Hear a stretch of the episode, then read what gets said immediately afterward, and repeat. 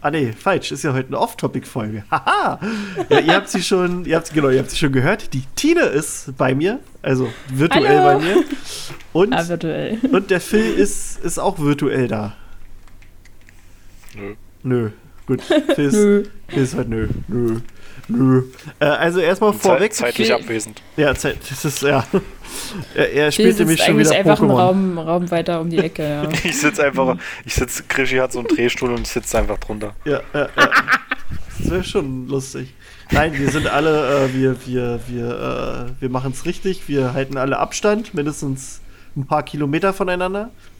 Und Mhm. ähm, ja, jeder von uns sitzt bei sich zu Hause und heute ne nehmen wir eine Off-Topic-Folge auf. Ähm, also jetzt nicht, dass ihr denkt, geil, Harry Potter, yeah. Also gibt sonst ja, aber heute mal, mal nicht so. Also wir werden bestimmt zwischendurch mal auch mal über Harry Potter reden, falls uns dazu was einfällt. Aber es wird nämlich heute äh, über den Film Tenet gehen, der äh, im Kino angelaufen ist vor ein paar ja, Monaten eigentlich schon fast. Und der eigentlich immer noch läuft. Ähm, ja, aber weiß ich, wollen wir vorweg noch so ein bisschen quatschen über Dinge? Also. Cool. Ähm, cool. Haben wir Guckt ihn euch grad an, nicht. solange ihr Okay. könnt. ja, ja, ja. Stimmt. Also ihr könnt jetzt noch bis äh, Sonntag quasi Tenet im Kino gucken, falls euer Kinos noch hat, weil ab Montag halt alles wieder dicht ist. Und ja, also äh, ich, ich, ich sag's mal jetzt so stellvertretend für alle Kinomitarbeiter, kauft, seid nett, kauft Gutscheine bei eurem Kino, denn ja, also ich habe echt ein bisschen Bammel, dass ein paar Kinos diesen Monat jetzt nicht überstehen würden. Und ja, also macht mal, gebt mal, gebt, gebt euer Geld aus. Ich möchte mich in dem Zug auch gleich mal bei allen äh, dummen Leuten bedanken, die meinten, geil, ich muss in der Pandemie erstmal eine Runde feiern gehen und alle Leute anstecken und noch mehr feiern gehen und mich aufregen, dass ich nicht raus kann und weiter heulen und so weiter. Ja, ist halt, ist halt, sind halt viele Faktoren, aber ja, ist halt, ist halt nicht schön, aber wir sind jetzt da, wo wir sind. Und, Und- wir haben keinen Lockdown, wollte ich mal sagen. Alle, die Ja. das sagen, haben keine Ahnung, was der Begriff bedeutet. Ja, aber wie willst du das sonst nennen? Shutdown. Shutdown, ja, nennen wir es halt Shutdown. Wie ist das ist ein Unterschied. ja, wie ist es, wie ist es eigentlich wurscht? Ich, also wir wissen ja, was wir machen, was wir, also weißt du? Aber ja, stimmt, wir hatten noch keinen Lockdown und äh, so ein richtiger Lockdown wäre, glaube ich, auch nicht so schön. Aber egal, ja. Also genau, wir müssen jetzt alle einen Monat mehr oder weniger zu Hause bleiben, beziehungsweise ich weiß noch gar nicht, also für die Leute, die damals schon zugehört hatten, wir mussten ja trotzdem bei uns im Kino antanzen und äh, ja, Sitze und sowas neu einbauen. Ich weiß jetzt nicht, ob das jetzt wieder der Fall ist oder ob die uns jetzt irgendwelche Rohre reinigen lassen. Mal gucken. ähm, Ein bisschen Kaugummi von den Sitzen entfernen. naja, wir müssen ja irgendwie auf unsere Stunden kommen, um Geld zu kriegen, weißt du? Aber wir, ich glaube, wenn wir nicht kommen, dann gibt es halt kein Geld. und Das wäre dann auch kacke. Dann müsstet ihr alle ganz fleißig die Mysteriumsabteilung finanziell unterstützen, aber nein, das ist ein Scherz, äh, denn das Geld geht ja nicht an uns privat, sondern. Also es geht schon an uns privat, aber für die Seite. nein, ähm. Sonst muss. Krischi auf der Straße leben. Ja, sonst muss ich OnlyFans Sein machen. armer, sein armer kleiner Sohn äh, wird sein Vater nicht aufwachsen. Er Ja, wird, ja, genau, er wird sehen. mich nicht aufwachsen sehen. Genau. ja, wird seinen Vater Geil. nicht altern sehen. Nein, wir sind, wir sind mal optimistisch, das wird alles schon und wenn nicht, dann äh, Unkraut vergeht nicht, sagt man ja. Also ich finde schon irgendwo was. Ähm, ja, ansonsten, wenn, wenn ihr ein bisschen äh, down seid, könnt ihr immer zu uns auf den Discord-Channel kommen, mit uns quatschen. Äh, und wir gucken auch mal, wir sind uns noch nicht so ganz sicher, aber wir gucken mal, dass wir so wie nach dem letzten Shutdown ein bisschen mehr Content rausprügeln können. Es wird jetzt nicht so sein, dass wir jetzt jeden Tag eine neue Folge aufnehmen. Obwohl mir da gerade äh, spontan einfällt, wir wollten noch mal über unsere Lieblingsserien reden, Phil. Das können wir auch machen. Haben wir das noch Eigentlich. nicht? Super das haben wir noch Thema, nicht ja. aufgenommen. Lieblingsserien und Lieblingsfilme, das können wir ja angehen. Das sind dann Ja. schon mal, also für jeden von uns zwei Folgen. Das ist doch geil. Lieblingsfilme da. Ich glaube nicht, dass da zwei Folgen reichen. Ja, na, wenn wir sagen, Du wir machen halt eine wieder- Top 10 oder so. Aber ja, wäre doch eine Ja, coole genau. Idee. Können wir noch, das wäre doch, genau, das können wir doch mal angehen. Das ist ja schon mal eine Ich Idee. brauche aber nur eine Top 3. Ja, dann, äh, ja, Herr der Ringe. Aber sind Herr alle der auf Platz Ringe 1. 1, 2, 3. Herr der Ringe Extended? Herr der Ringe, Kinoversion 1900. Schön. Ähm, ja, nee, und sonst, also ja, wie gesagt, wir sitzen alle jetzt zu Hause, wir gucken mal. Äh, heute gab es noch eine freudige Nachricht. Ich habe ja, glaube ich, in der vorletzten Folge erzählt, dass ich ganz traurig war, weil die das neue World of Warcraft Add-on verschoben haben. Jetzt haben sie das neue Datum verkündet und es kommt noch im November raus. Also, ich, Oh. ich mein, mein Leben hat wieder einen Sinn. äh, das, das ist schön. Ja, Ja, nö. die dachten sich bestimmt, wenn Cyberpunk wieder verschoben ist. Ja, das ist auch. Stimmt, das ist ja auch das Ding. Cyberpunk wurde auf, auf was? Dezember verschoben, ne? 10. Dezember, glaube ich. Naja, was- ich verstehe nicht, was da, was da. Okay, gut, es gibt manche Leute, die sich dafür extra Urlaub genommen haben. Ey, das, das, Das, ist ich. dann scheiße. Das war bei WoW aber die haben auch. ja schon die wieder. alle rumgeheult Die haben, ey. Ja. Verstehe ich nicht. Vor allem, stell dir mal vor, dann veröffentlichen sie das Spiel und dann ist es voller Fehler und dann heulen die auch rum. Warum bringt ihr das raus? Äh, hättet ihr das nicht verschieben können? Äh. Ich meine, ist Ja, halt das, natürlich das Problem kacke, ist halt einfach viel, viel zu viel Druck aktuell. Ja, ist halt, ich meine, klar, es ist scheiße, wenn man sich mega auf was freut und dann wird es halt verschoben. Klar. Aber man will dann doch lieber nachher ein richtig schönes äh, Ergebnis haben. Also, ne? Denke ich mir. Ja. Aber gut, äh, manchmal brauchst du, also, weiß nicht, was bei den Leuten im Kopf los ist. ja, Tenet. Oder habt ihr noch was, was anderes? Nee. Ich hätte jetzt gerade irgendwie Lust, den nochmal zu gucken. Ja, ich auch. Also ich habe noch vorhin noch mal den Soundtrack äh, angehört, als ich hier mir ein paar Sachen aufgeschrieben habe und ah, ich hatte doch hier ein paar. Jetzt muss ich jetzt noch mal zoomen, ob ich die finde, meine Facts zu Tenet. Ich schicke euch auch mal hier. Facts. Es gibt nämlich so eine richtig coole Grafik, die schicke ich euch mal bei Discord rein. Also eine coole mal Infografik. Ja, die habe ich dir glaube ich schon mal geschickt. Äh, die zeigt so ein bisschen die, die Handlung so, also ganz ganz cool dargestellt. Äh, ich glaube, Tine, da musst du auf Originalanzeigen klicken und dann siehst du die richtig groß. Die ist ganz cool gemacht. Jupp. Äh, und an die Leute, die Wow. jetzt zuhören, äh, ich guck mal, dass ich dann den Link irgendwie mit reinpacke in die, in die, äh, in die Dingens hier, in die Beschreibung. Das ist quasi so eine, wie eine Infografik, wo man quasi sieht, wie der Film abläuft, so ein bisschen. Also man versteht es halt natürlich eigentlich, wenn man den, den Film gesehen hat, dann weiß man halt, wofür die ganzen Bilder stehen. Und wenn man den Film nicht gesehen hat, dann denkt man sich, hä? Was? Aber gut. Äh, Dann ist es ein schönes Plakat. Genau, also wir versuchen auch über den Film jetzt so zu reden, dass man auch ein bisschen folgen kann, wenn man den Film nicht gesehen hat. Äh, aber natürlich sind so Einzelheiten, äh, da werden ein paar von euch wie, wie, wie ein Auto reingucken und keine Ahnung haben, was jetzt Phase ist. So ist das halt. Ähm, Und aber- Achtung, wir spoilern hart. Ne, das muss ja. Also, wir können ja Also- nicht über den.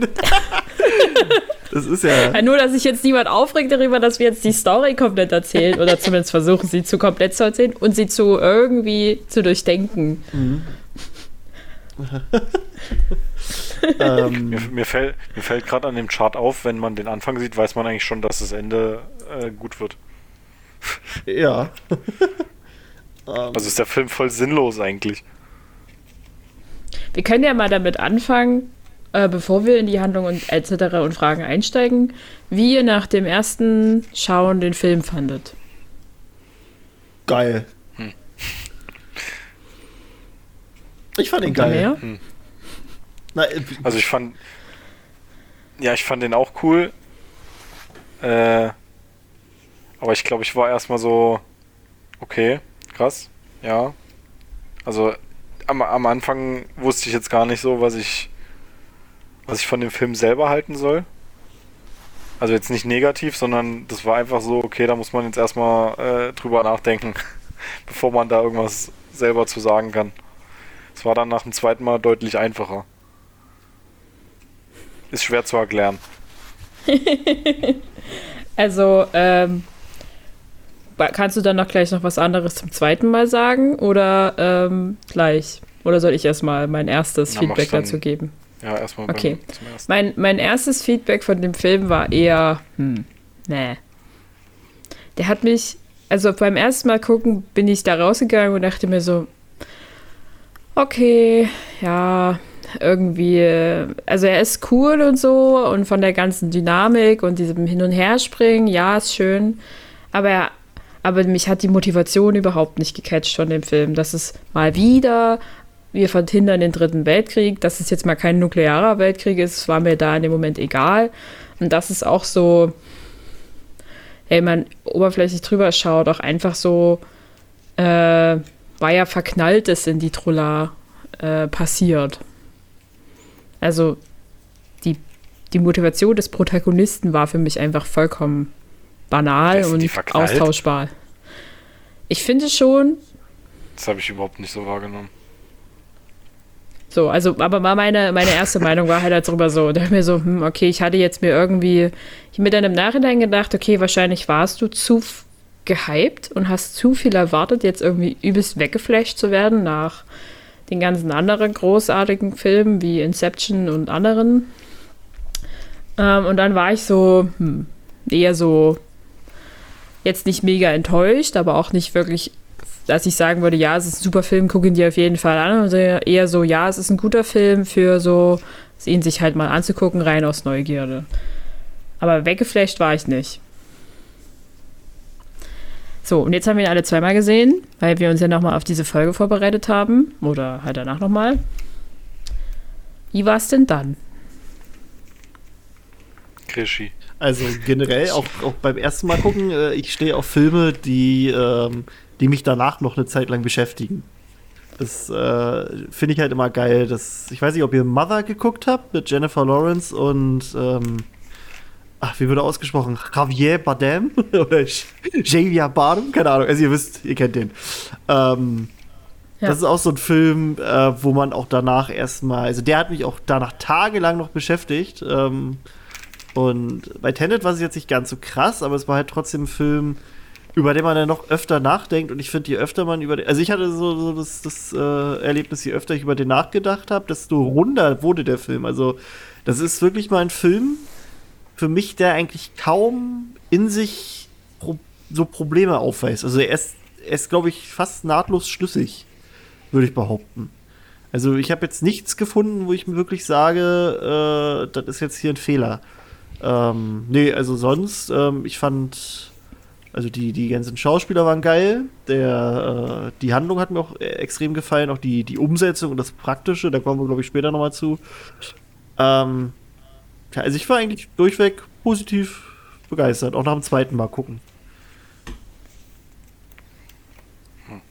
Hm. Okay. Also bei mir, bei mir war es so, dass ich beim, beim ersten Mal, also äh, ich hatte mich vom Hype nicht anstecken lassen und war mir aber auch klar, dass es dann so ein Actionfilm ist. Fand den Trailer auch selbst übelst langweilig. Also ich fand ihn einfach nicht sagen, vollkommen sinnlos. Das fand ich aber auch sehr gut, dass, dass du ja im Vorfeld eigentlich keine Ahnung hattest, so richtig, worum es geht, ne? Also du wusstest nur so ja. ein bisschen was mit Zeit. genau, ja. Dachtest halt, okay, der kann irgendwie äh, die Zeit zurückspulen oder irgend so eine Fähigkeit dachte halt irgendwie, dass er das kann, aber dann ist es ja eigentlich doch anders. Also es ist auf jeden Fall anders.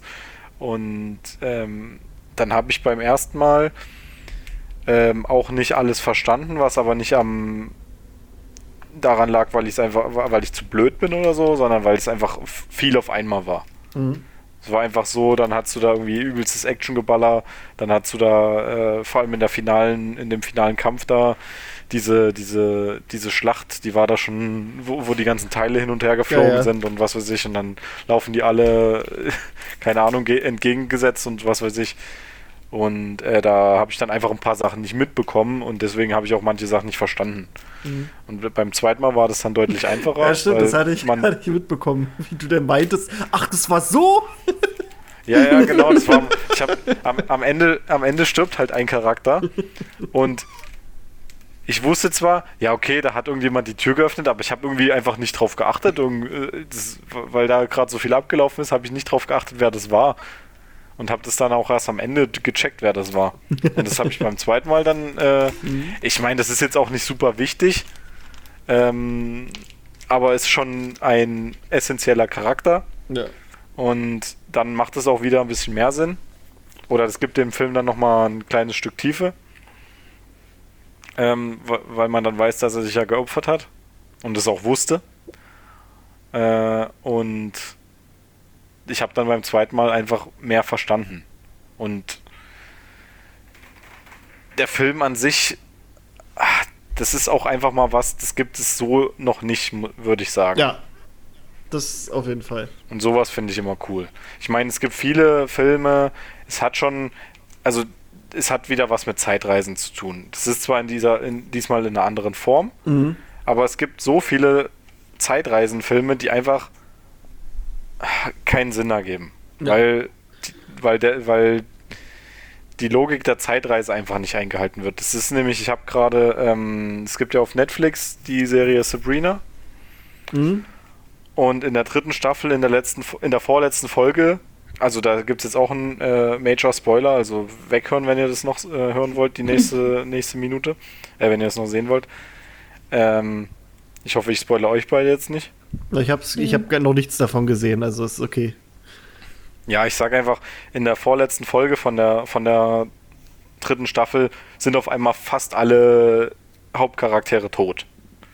Und mhm. was passiert natürlich, wenn äh, wenn man dann die letzte Folge guckt, wie kann es sein, dass die dann alle wieder leben? Zeitreise. Natürlich. Was auch sonst. Geht ja nicht anders. Oder eigentlich gut, da gibt es Magie, aber naja. die haben natürlich wieder eine Folge mit Zeitreise. Und da ist natürlich wieder der Fall, dass ähm, da was passiert, wo dann eigentlich ein zweiter Zeitstrang entstehen muss. Und das finde ich immer dumm irgendwie. Das finde ich richtig blöd. Das ist nicht so wie so gut wie in Harry Potter äh, und der Gefangene von Azkaban. Da ist es nämlich perfekt gemacht. Da ist nämlich alles, was äh, in, in der Zeitreise passiert, ist nämlich schon auch in der Gegenwart passiert, so wie es sein sollte, und das mhm. ist dort wieder nicht. Und äh, bei Tenant ist es natürlich wieder alles schlüssig. Und das ja. finde ich cool. Ja. Das ist genau das, das ist genau das, was äh, vor allem wenn die Charaktere miteinander, agi mit, äh, miteinander agieren, ist das, was in der Vergangenheit passiert ist, passiert dann auch in der Zukunft und in der Gegenwart, das ist alles das Gleiche. Und so muss es für mich sein. Ähm, außer natürlich, ich sage von vornherein, es gibt verschiedene Zeitstränge, aber das hinterlässt bei mir mal so einen bitteren Beigeschmack, weil du dann weißt, in dem anderen Zeitstrang ist trotzdem noch alles scheiße. Und das hat man bei Tenet nicht. Ja, sehr schlüssig. ja. Bei mir beim zweiten Mal sehen, habe ich mich wirklich dann ein bisschen darauf sozusagen fokussiert, mich auf die Story einzulassen und äh, viel aufmerksamer zu schauen. Mm, und mich sozusagen auch nicht einfach nur von den Action-Szenen mitreißen zu lassen und äh, das Cineastische aufzugreifen, sondern halt möglichst Details mitzubekommen. Ähm, und war dann danach auch wesentlich entspannter mit dem Film und dachte mir so, ja, okay, ich habe wesentlich mehr verstanden. Ähm, beim Hören gibt es immer noch an manchen Stellen Knautschzungen, wo ich mir dann, wo ich es mir langsam vorstellen muss. ähm, bitte noch mal in Zeitlupe abspielen, danke. ja, so ein bisschen. Kann ich, kannst du bitte noch mal kurz durch das Tor gehen und noch mal da lang? Dann habe ich es, glaube ich, verstanden. Ähm, solche Sachen, aber im Großen und Ganzen bin ich wesentlich glücklicher mit dem Film und würde den noch viel lieber jetzt noch mal gucken. Ähm, um halt vielleicht wirklich noch das allerletzte Detail wahrzunehmen. Mir ist beim ersten Mal gucken schon sehr viel aufgefallen, ähm, weil ich vielleicht auch so ein bisschen bewusster reingegangen bin. Okay, das wird jetzt so ein, du musst auf super viele Details achten, Film rangegangen bist, bin. Ähm, aber habe das sozusagen beim zweiten Mal wirklich dann aktiv auch getan und mich darauf eingelassen und die Story aufgesogen und den Charakteren Raum gegeben und akzeptiert halt, dass die Motivation so ist, wie sie ist und den Film sozusagen in sich genommen, wie er ist. Und dann, finde ich, ist er halt auch wirklich gut. Wie, wie ihr gerade gesagt habt, das mit der Zeitreise funktioniert hier sehr gut. Man muss es halt nur ähm, ein bisschen durchsteigen, beziehungsweise halt nachvollziehen können, wie häufig eine Person dann halt existiert. Und man darf nicht versuchen, das habe ich mal versucht, meiner Tante, das, wo wir das zusammengeschaut haben, mehrfach zu sagen, die Zeit halt nicht linear zu betrachten, dass es immer nur geradeaus geht. Ja sondern halt sich wirklich auf den Fakt einzulassen, dass es in zwei Richtungen verläuft und sich das nicht wie so ein übelstes, wie so eine übelste Mauer vorzustellen, dass es nur in eine Richtung gehen kann, dann finde ich, wird es vor allem auch leichter, diese beiden Zeitlinien oder diese Zeitverläufe äh, zu koppeln und zu verstehen, was denn eigentlich passiert. Für mich hat zum Beispiel so ein übelster Moment, den ich lange nie verstanden habe, war einfach dieses Wort Zangenbewegung Das wurde mir nicht erklärt und ich dachte mir so, ich habe keine militärische Echt? Ahnung. Was ist So. denn bitte eine Zangenbewegung?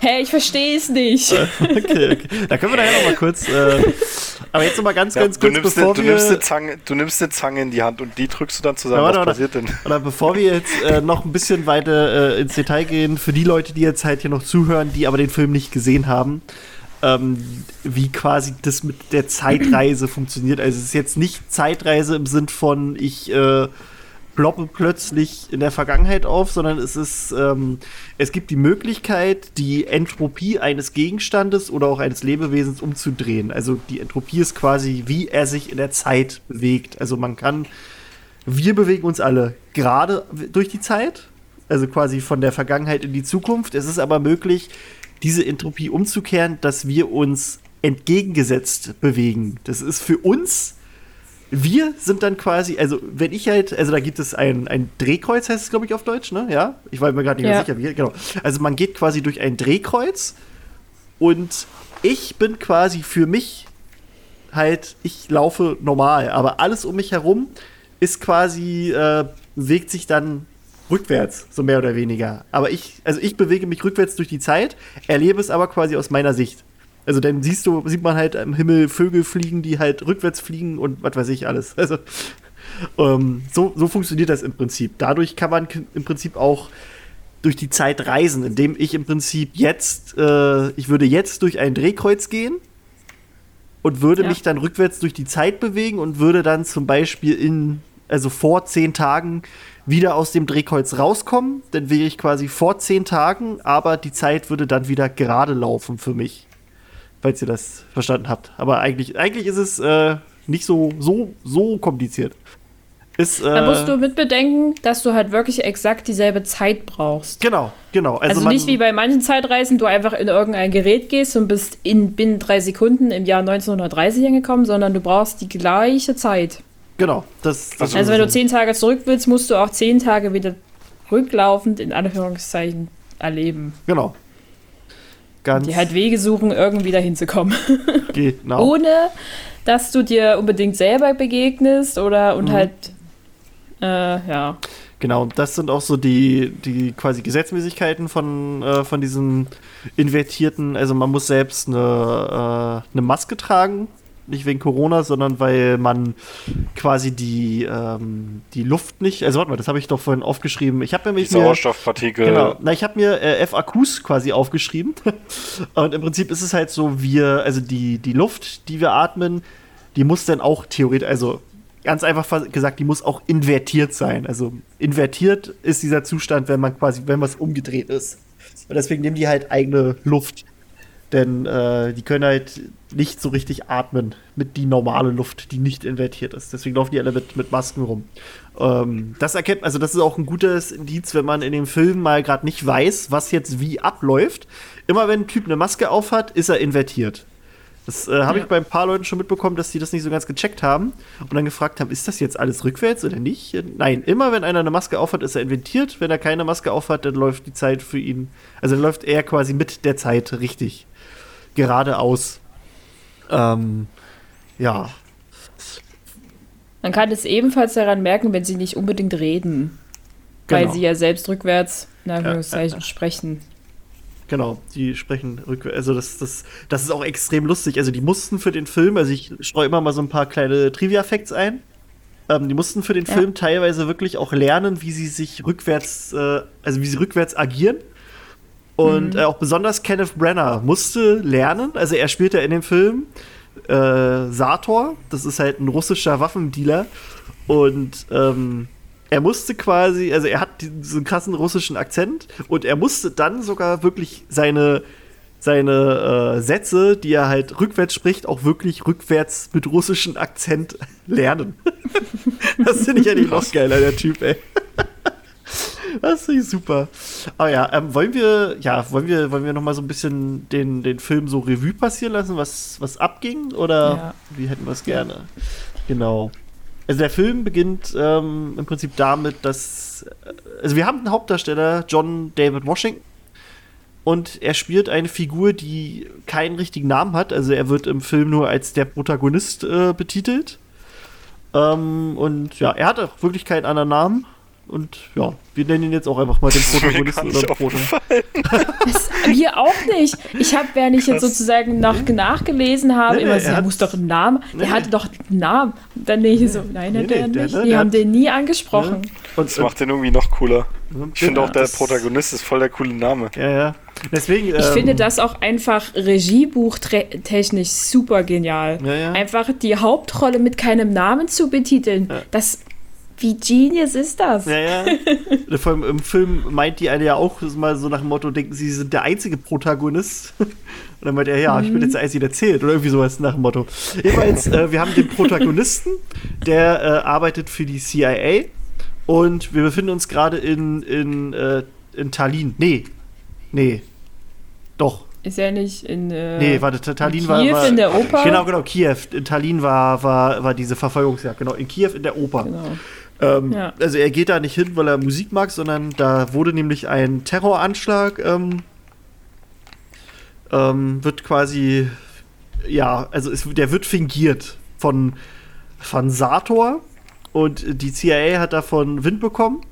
Und ähm, die CIA möchte quasi einen Typen daraus schaffen, beziehungsweise der hat ein Gerät, von dem wir nicht genau wissen, was Phase ist. Ähm, das Gerät findet wohl auch scheinbar seinen Weg raus und der Protagonist ähm, macht hier auch das erste Mal Bekanntschaft mit, mit einer invertierten Person, denn er wird fast von jemandem erschossen, äh, wird dann aber quasi gerettet. Also wie soll man es erklären? Das, das, das zu erklären, also das, wie er invertiert gerettet wird, ist halt, ist halt komisch zu erklären. also eine Person ist halt umgedreht und die äh, schießt quasi auf eine, auf eine andere Person, die gerade den Protagonisten angreift. Für uns läuft das aber umgekehrt. Also wir sehen nicht, wie er ihn erschießt, sondern wir sehen im Prinzip, wie ein Loch im Boden ist und aus diesem Loch fliegt dann auf einmal die Kugel raus durch den Typen, der ihn gerade angreift und in die Waffe von dem Typen, der, der umgedreht ist. Und er läuft dann wieder weg. Jeweils, da macht Ja, er und das, das Loch erste Mal. verschwindet. Genau, das Loch verschwindet. So, so macht er quasi das erste Mal ja, Begegnung mit, mit diesem In Invertieren. Ähm, ja, ja, er, er teilt sich quasi, also er trennt sich von seiner Gruppe, von seiner, von seiner äh, Mission und wird dann aber von seinem ja, russischen oder ukrainischen Partnern, ich weiß gar nicht mehr, was das war, ähm, also die, die verraten ihn dann und wollen quasi wissen, wo, wo denn dieses Gerät ist, das sie suchen. Das hat auch irgendeinen Namen gehabt, oder? Ja, also na, eigentlich denkt er ja, er stehlt. Ähm, er soll, Plutonium, soll ne? Plu Plutonium Stimmt, stimmt. stehlen und Genau. denkt. Äh, und, das, und er wundert sich schon darüber, dass das so komisch, naja, man nennt es, ich sag's einfach, verpackt ist. Ja, ja. Äh, und also so hat er es nicht erwartet. Und dann wird er halt äh, ja, festgenommen, mehr oder weniger, und gefoltert Genau. von den Leuten, die halt wissen wollen, wo das Zeug ist. Genau. Und er kann sich dann freien, indem er eine, oh Gott, wie heißen die? Äh, Das, äh, äh, Kapsel in sich hineinwirft und glaubt zu sterben. Genau, und er wacht stirbt. aber dann aber auf, wieder auf. Genau, er wacht dann auf, äh, quasi bei Tenet. Das kriegt man halt auch erst im späteren Verlauf mit, aber wir sagen es mal jetzt schon mal, Tenet ist quasi der Name dieser Organisation, die, die sich ähm, quasi darum kümmert, dass, ähm, dass, ja, dass wir alle nicht hops gehen durch die Bedrohung aus der Zukunft. Ähm, es Ja. wird ja nämlich klar, dass äh, dieses, diese Selbstmordpille nur ein Test ist, äh, um Leute quasi für Tenet zu, ähm, zu rekrutieren. Warum dieser Test notwendig ist, da kommen wir später zu. Das habe ich mich auch bei den Fragen mir noch aufgeschrieben. Ähm, jedenfalls, er hat diesen Test bestanden, er wollte sich umbringen lassen und äh, wurde dann von der CIA gefunden und die haben ihn quasi mehr oder weniger zurückgeholt äh, und rekrutieren ihn jetzt und sagen ihm, yo, ähm, wir schicken dich auf eine Mission, wir können dir aber noch nicht sagen, worum es geht, das musst du selber rausfinden, was ich auch geil finde. Und sie geben ihm auch nur den Namen Tenet. Ähm, Was der Name bedeutet, da können wir später auch nochmal drauf, drauf, äh, drauf eingehen. Da gibt es nämlich so ein paar nette Sachen. Ähm, genau, der Protagonist verbringt dann kurze Zeit äh, in so einem, in so einem Windrad, wo er trainiert und dann irgendwie mitgenommen wird und landet dann bei einer Wissenschaftlerin, die von Fleur de la Cour gespielt wird. ähm, und die erklärt ihm im Prinzip so diese Gesetzmäßigkeiten von Inversion, also wie das so funktioniert, äh, wie er quasi, also sie, sie, sie fängt dann, also quasi, es liegt eine Patrone auf dem Tisch und sie fängt die dann quasi auf. Und dann dreht sie das halt um in der Aufnahme und dann sieht es halt so aus, als wenn sie sie fallen lässt. Aber es ist halt so, diese, diese Patrone ist halt invertiert. Äh, ja, die erklärt ihr dann, ihm dann, dass das halt eine Technologie aus der Zukunft ist. Da hat halt irgendjemand das erfunden, dieses Invertieren. Und ja, es sieht nun so aus, dass ähm, wir so ein bisschen Kriegsschauplatz werden, weil es werden halt immer mehr invertierte Trümmerstücke bei uns angespült.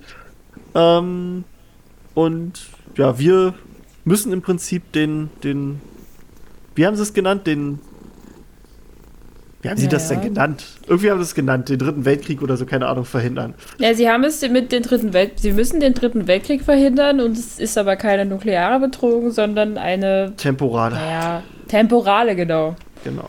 Also im halt, Prinzip, genau. Ja. Ähm, also wir, wir, befinden uns in einem Krieg quasi gegen die, gegen die Zukunft. Das ist so im Prinzip die genau. Prämisse des Films. Ähm, ja, der Gute will halt mehr rausfinden und äh, versucht dann halt rauszukriegen, woher diese invertierte Munition ist. Landet dann in, in Dubai. Oder war doch Dubai, äh, ne? Warte mal, bevor du, ja. Bevor du jetzt weitermachst. das äh, ist nämlich eine Sache, die ich noch nicht so ganz äh, verstanden habe. Und da gibt es bestimmt auch andere Leute. Ähm, es ist ja relativ einfach zu verstehen, wenn die Person äh, durch das Drehkreuz geht und dann mit der Waffe schießt.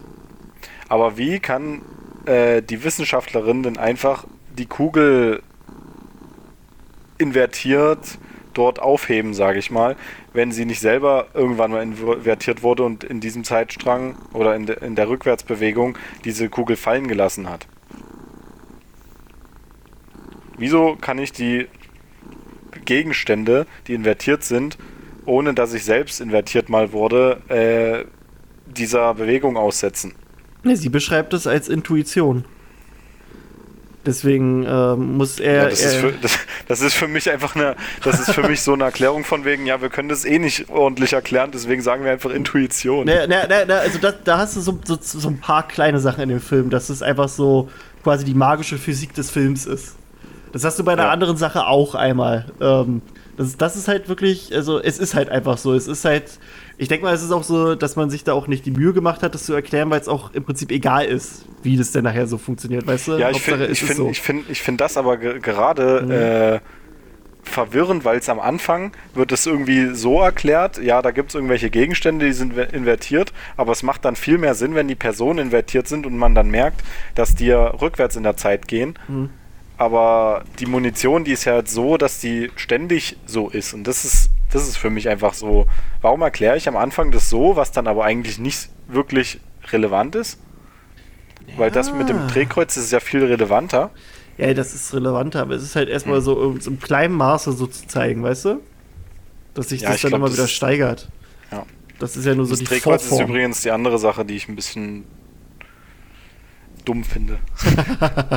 ich weiß nicht, ob wir da gleich noch zu kommen. Ja, kommen wir bestimmt, wenn wir beim Drehkreuz sind. Ähm, Jeweils äh, versucht er der Protagonist rauszufinden, woher denn diese Munition eigentlich kommt. Und ihm wird dann gesagt, dass er ähm, in Dubai äh, da quasi eine Info kriegt. Da gibt es nämlich einen Waffenhändler, der mit so einer äh, Munition. War Dubai? Ich, oder war das Dubai? War das nicht Mumbai? Oder Mumbai? Nee, warte mal, wo war das? Das waren doch Inder, Mumbai. oder? Nee, Mumbai, Mumbai, nicht Dubai. Dubai doch nicht, Alter. Okay. Mumbai, natürlich Mumbai. Das hätte mich jetzt schon hart Nee, gewundert. Dubai, das war der, nee, das war der Inder. Mumbai. Ähm, genau. Da trifft er dann noch auf Neil, der gespielt wird von Robert Pattinson, der ihm quasi bei der Mission hilft. Und er weiß aber schon sehr viel über ihn, äh, dass man sich halt hier so denken kann, okay, what? also er sagt ihm halt, dass er weiß, dass er am liebsten äh, Diät-Cola trinkt. Und er meint halt, nein, ich trinke Wasser. Und dann meint er, nein, du trinkst Diät-Cola ähm, also er kennt ihn quasi schon. Was aber der Protagonist zu diesem Zeitpunkt noch nicht weiß. Der denkt halt nur, der hat irgendwie seine Hausaufgaben richtig gemacht und weiß halt alles über ihn. Die steigen halt bei dem Waffendealer ein, kriegen halt äh, mit, dass der Waffendealer eigentlich nur eine Fassade ist und in Wirklichkeit die Frau das Sagen hat. Und die Frau ähm, schickt ihn quasi weiter zu einem russischen ähm, Waffenhändler, beziehungsweise sagt ihm, du musst an den rankommen, denn der hat damit zu tun. Ähm, ja, über Umwege kommt er daran. Also erst trifft er sich mit Michael Caine, der ihm einfach nur Geld. Das, das Treffen fand ich aber auch ein bisschen komisch. Also er hat halt von dem. Also gut, es war halt da, um zu zeigen, dass er halt von dem jetzt die ganzen Mittel hat, um diese Mission durchzuziehen, halt, dass er Geld kriegt. Also es war halt so. Das war so eine komische Szene, fand ich. Das war einfach so Agenten-Style. Ja, ja, es war so Agenten-Style. Also er trifft sich quasi mit Michael Caine in einem Restaurant und er sagt ihm halt, hier, er gibt ihm halt so ein bisschen Input und, und sagt, hier, du brauchst, also hier kriegst du meine Kreditkarte, kannst du machen, was du willst mit. und ähm, kauft dir einen guten Anzug. So, ja, okay. Naja, und der kriegt das Gemälde. Ja, stimmt, Gemälde. und er kriegt das Gemälde. Gut, das ist halt auch noch denn, das ist äh, ja sein, seine Eintrittskarte. Genau, denn ähm, der Plan ist, dass er an Sator rankommt, indem er sich an die Frau ranwagt von Sator. Die ist nämlich eine Kunst, äh, ja, wie nennt man das? Kunst. Das ist eine Kunst, Kunst-Uschi. die, ähm, die hat nämlich ihrem Mann ein, ein, ein Gemälde verkauft, beziehungsweise die Echtheit eines Gemäldes äh, versichert, das aber eine Fälschung war. Und das kam im Prinzip raus und dadurch hat er sie jetzt in der Hand. Und ähm, er versucht quasi, der Protagonist versucht jetzt mit, mit einer weiteren Fälschung an sie ranzukommen und so an den, an den Prota äh, nicht an den Protagonisten, an Sator. Äh, will mal eine andere erzählen, ich will mal jetzt was trinken. das kam jetzt plötzlich. Also, ähm, wie gesagt, sie haben dann dieses die haben das Gemälde und die treffen sich so aufeinander und äh, unser Protagonist und die Kate, so heißt sie, führen dann ein Gespräch, ähm, um halt, Cat, Entschuldigung, genau. ähm, dass er halt irgendwie mit ihrem, er mit seinem Mann mitreden möchte und man glaubt, das Gespräch ist noch irgendwie relativ neutral und sie lässt sich irgendwie helfen, aber es stellt sich dann heraus, dass das zu nichts führen wird und der gute Herr, Protagonist, wird von den Bodyguards des guten Sators oder halt von Cat äh, ein bisschen aufgemischt, beziehungsweise unser Protagonist mischt dann die Bodyguards auf. Ich fand eine sehr unterhaltsame Kampfszene, fand ich. oh, ich habe immer noch diese Szene im, in, ja, die sind in der Küche.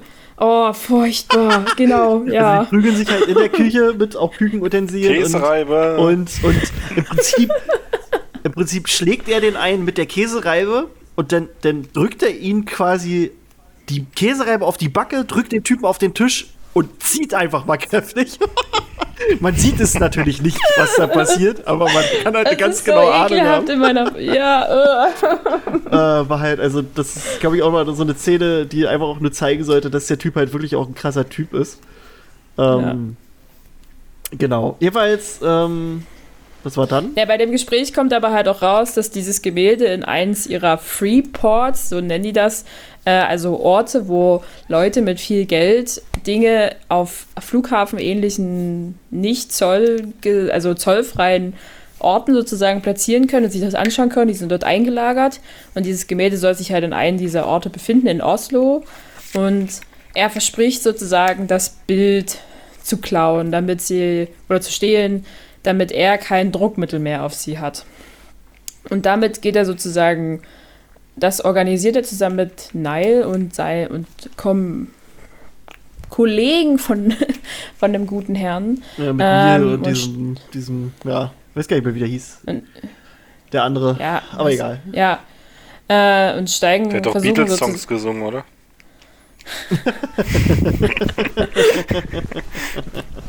Dann wird das sozusagen ein bisschen geplant und es gibt eine, ich glaube, zehn Sekunden innerhalb dieser verschlossenen Räume, bis die halt komplett, wenn da Notfälle passieren, bis so der Sauerstoff komplett abgekürzt ist und die Leute, die sozusagen versuchen würden, etwas zu stehen oder zu zerstören, halt einfach ersticken.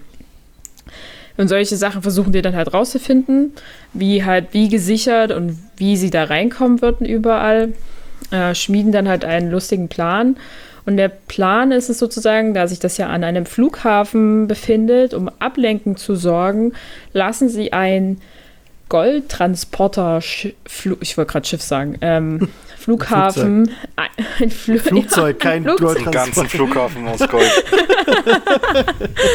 oh je, oh je. Also dieses, dieses Flugzeug sozusagen äh, in diesen Freeport reinfahren zu lassen, um halt eine Explosion zu erzeugen und halt Ablenkung zu, für die beiden zu haben, damit die da drin sich bewegen können und halt das Gemälde stehlen können. Ähm, wenn die dann da drin sind, begegnen sie erstmalig sozusagen. Ah, warte, warte, kleiner Fun Fact. Das ist ein echtes Fun Flugzeug. Was, das ist ein echtes, also das ist eine echte Boeing. War das eine 747? Warte, warte, ich hab's hier, ich hab's hier, ich hab's hier. Es war eine echte, äh, ja, also ein echtes Flugzeug, das sie da reinkrachen lassen. Es war wirklich so, dass die, ähm, dass Nolan sich überlegt hat, das mit CGI zu machen. Und hat dann mhm. aber gemerkt, es ist preiswerter, ein echtes Flugzeug da in die Luft zu jagen, als, oh als. CGI. Das ist super. Und die hatten halt natürlich Heftig. nur einen einzigen Versuch damit. Und, äh, und ich will immer Neil Patrick Harris sagen, weil der Charakter Neil heißt, aber ich meine Robert Pattinson. Ja. Robert Pattinson meinte, dass es halt komplett verrückt war, das, wie sie das gedreht haben. weil es halt wirklich nur ein Shot war, den sie dann nehmen, den sie hatten. oh Gott. Das ist aber schon ziemlich geil. Ja. Weiß ich jetzt nicht, ob ich das so geil finde, aber ja. Hä, hey, wieso nicht? Eine übelste Materialverschwendung.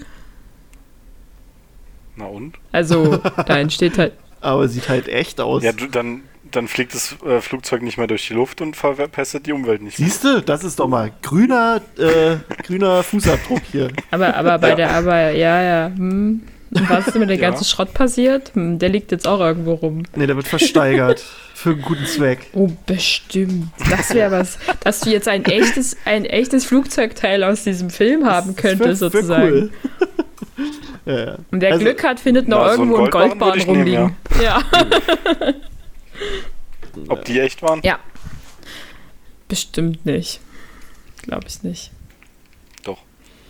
Vielleicht war es wieder so eine Materialfrage und zu sagen, es war einfacher, äh, weiß ich nicht, äh, wie viele Goldbahnen das waren, herzubringen und die halt richtig runterfallen zu lassen, als einen Praktikanten anzustellen und zu sagen, hier falte mir mal Fake-Goldbahnen. Aus Glitzerpapier. das war Aluminium einfach Gold angemalt. Ähm, kannst, kannst du wahrscheinlich kneten, ja.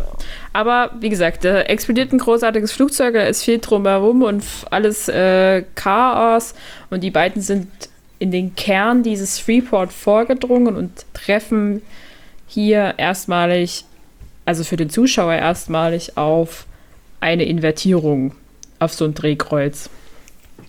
Man sieht schon, wenn man in diesen Raum reinkommt, die trennen sich, die gehen in zwei unterschiedliche Räume rein. Uh, unser Protagonist geht links, glaube ich, rein und sieht schon, dass in der Scheibe wie Einschusslöcher sind, aber es fehlen Patronen und am Boden liegt eine Waffe.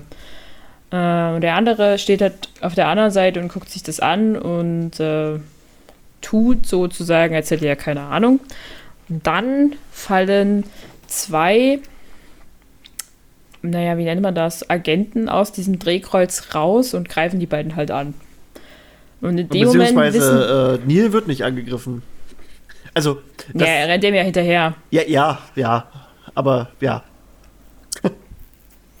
ja, also er wird nicht angegriffen, aber nee, nee. ja. Es gibt zwei Leute da. Ja, ähm, ja, und aber unser Protagonist wird angegriffen und man hat sozusagen aus der ersten Sicht, ohne viel zu wissen, eine fremde Person, die ihn halt angreift und die kämpfen sich dann irgendwie durch die verschiedenen Räume heraus, bis es dann irgendwie dazu kommt, dass sie auseinanderdriften. Äh, und aus der Sicht später wissen wir, es ist er selber. Er kämpft sozusagen gegen sich selber und rennt auch einmal vor Neil weg.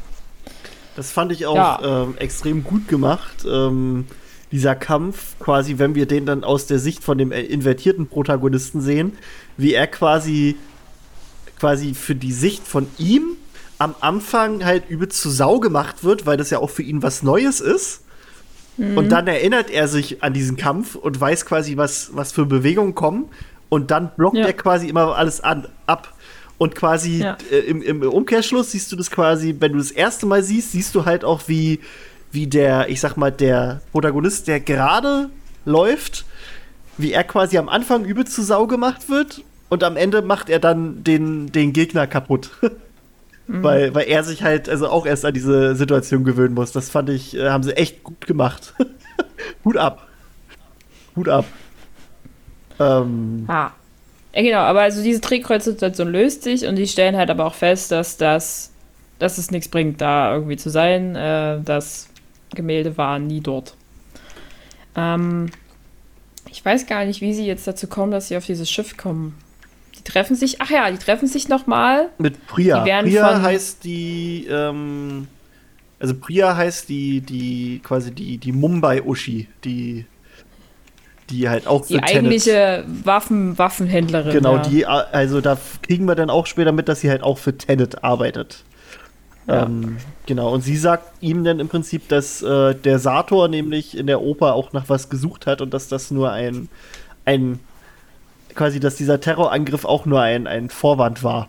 Dass der das verschleiern sollte, dass er da nach diesem Gerät gesucht hat, nach dem angeblichen Plutonium. Ja. Ähm, und Sagt sie ihm da schon, was der Algorithmus ist? Nee, das ist erst später, ne? Sagt sie, ja, das ist. Ich glaube, das später. kommt später. Ich glaube, später treffen die sich nochmal. Ja, da weiß er mehr. Ja, genau, da, da weiß, er, ja noch nicht so richtig. Stimmt, stimmt, ja. da, da lobt sie ihn ja auch, dass er das jetzt alles anders sieht. Stimmt, das ist später. ja. Genau. genau. Also wie gesagt, sie gibt ihm das, den Hinweis, dann treffen die, dann wird er sozusagen auf Sators Party eingeladen Nee, das kommt danach. Ähm, Na, er also er, er Uschi, trifft sozusagen, er, er, trifft sich mit der, mit der Cat. Äh, einfach nur so, ja, wir müssen uns so tun, als würden wir uns kennen. Prinzipiell passiert da gar nicht so viel. Es ist nur so ein Show-Moment, dass halt Sator eifersüchtig wird und ihn halt irgendwie auf seine Party einlädt. Das kommt dann jetzt, äh, wo er halt dann sagt, er bringt ihn eigentlich gleich um und wird ihm seine Eier in den Hals stecken. Wie er das erklärt, Alter. Haben Sie schon mal einen Mann gesehen, der an seinen eigenen Eiern erstickt? Super, Alter. Ähm. bringt dort aber, also der Protagonist bringt da das Operthema her wieder mit vor und dann merkt er sozusagen, dass die beiden scheinbar das Gleiche irgendwie suchen. Ähm, dann treffen die sich zum Segeln, also weiß gar nicht, was man das für eine Art von Segel nennen kann. Ja, ja, also krass. Ist das ein echtes Gerät? Ja. Weiß ich. Ja. Doch, doch, so, so wird gesegelt, aber das, ich weiß halt nicht, wie krass, wie man das nennt. Warte mal. Äh, ich, ich google mal krasses Segeln. äh. ja. Ich weiß es halt nicht, wie man das nennt. Hightech-Segeln. Ich, warte mal, ich suche mal Hightech-Segeln. Äh. Jedenfalls ist es viel schneller und äh, dynamischer auf jeden Fall und auch gefährlicher würde ich gefährlicher würde ich es nennen. Ähm, ja, ja. Die sind ja mit so großem, wenn, also das ist wie so ein Schiff, das nur auf so Stelzen durchs Wasser fährt. Keine Ahnung, wie man das nennt. Ähm, treffen sich da halt und. Ein Stelzboot. Ein Stelzenboot, keine Ahnung aber treffen sich da halt, segeln dann, diskutieren eine Weile über halt dieses, über was in der Oper passiert ist und ständig wird irgendwie eine neue Wende durchgeführt. Das ist so, teilweise so schwierig, diesem Gespräch zu folgen, weil einfach immer nur jemand drauf, Wende links! Ähm, und dann kommt Kate, Cat, Entschuldigung, ich werde es mir nie merken, auf den Gedanken, ja, ich könnte jetzt versuchen, meinen Ehemann umzubringen und wirft ihn halt, schneidet die Sicherung von seinem Sicherungsgurt sozusagen durch und er fliegt halt im hohen Bogen über Bord. Und unser guter Protagonist rettet ihn, weil er sagt, äh, Sator muss noch ah, leben. Hochleistungs F50 Folienkatamaran. Jetzt wissen wir Oh Gott. Okay. Cool. Also mit so einem Teil. das habe ich doch gerade gesagt. Ja, das, das, ja. Da gibt es auch richtig einen internationalen Segelwettbewerb, der nennt sich Sail GP. Das klingt eigentlich ganz cool, was sie da machen. Seit, die erste Saison fand auch erst 2019 statt. Also es ist mega, mega neu eigentlich. Das ist cool. Ja, es sieht doch so aus, als würde das super neu und super die teuer sein. Die schnellsten Segelboote der Welt. Ja, ja, das ist ja krass. Coole Sache. Ja. So. Coole Sache, Dann, Harry. Coole Sache.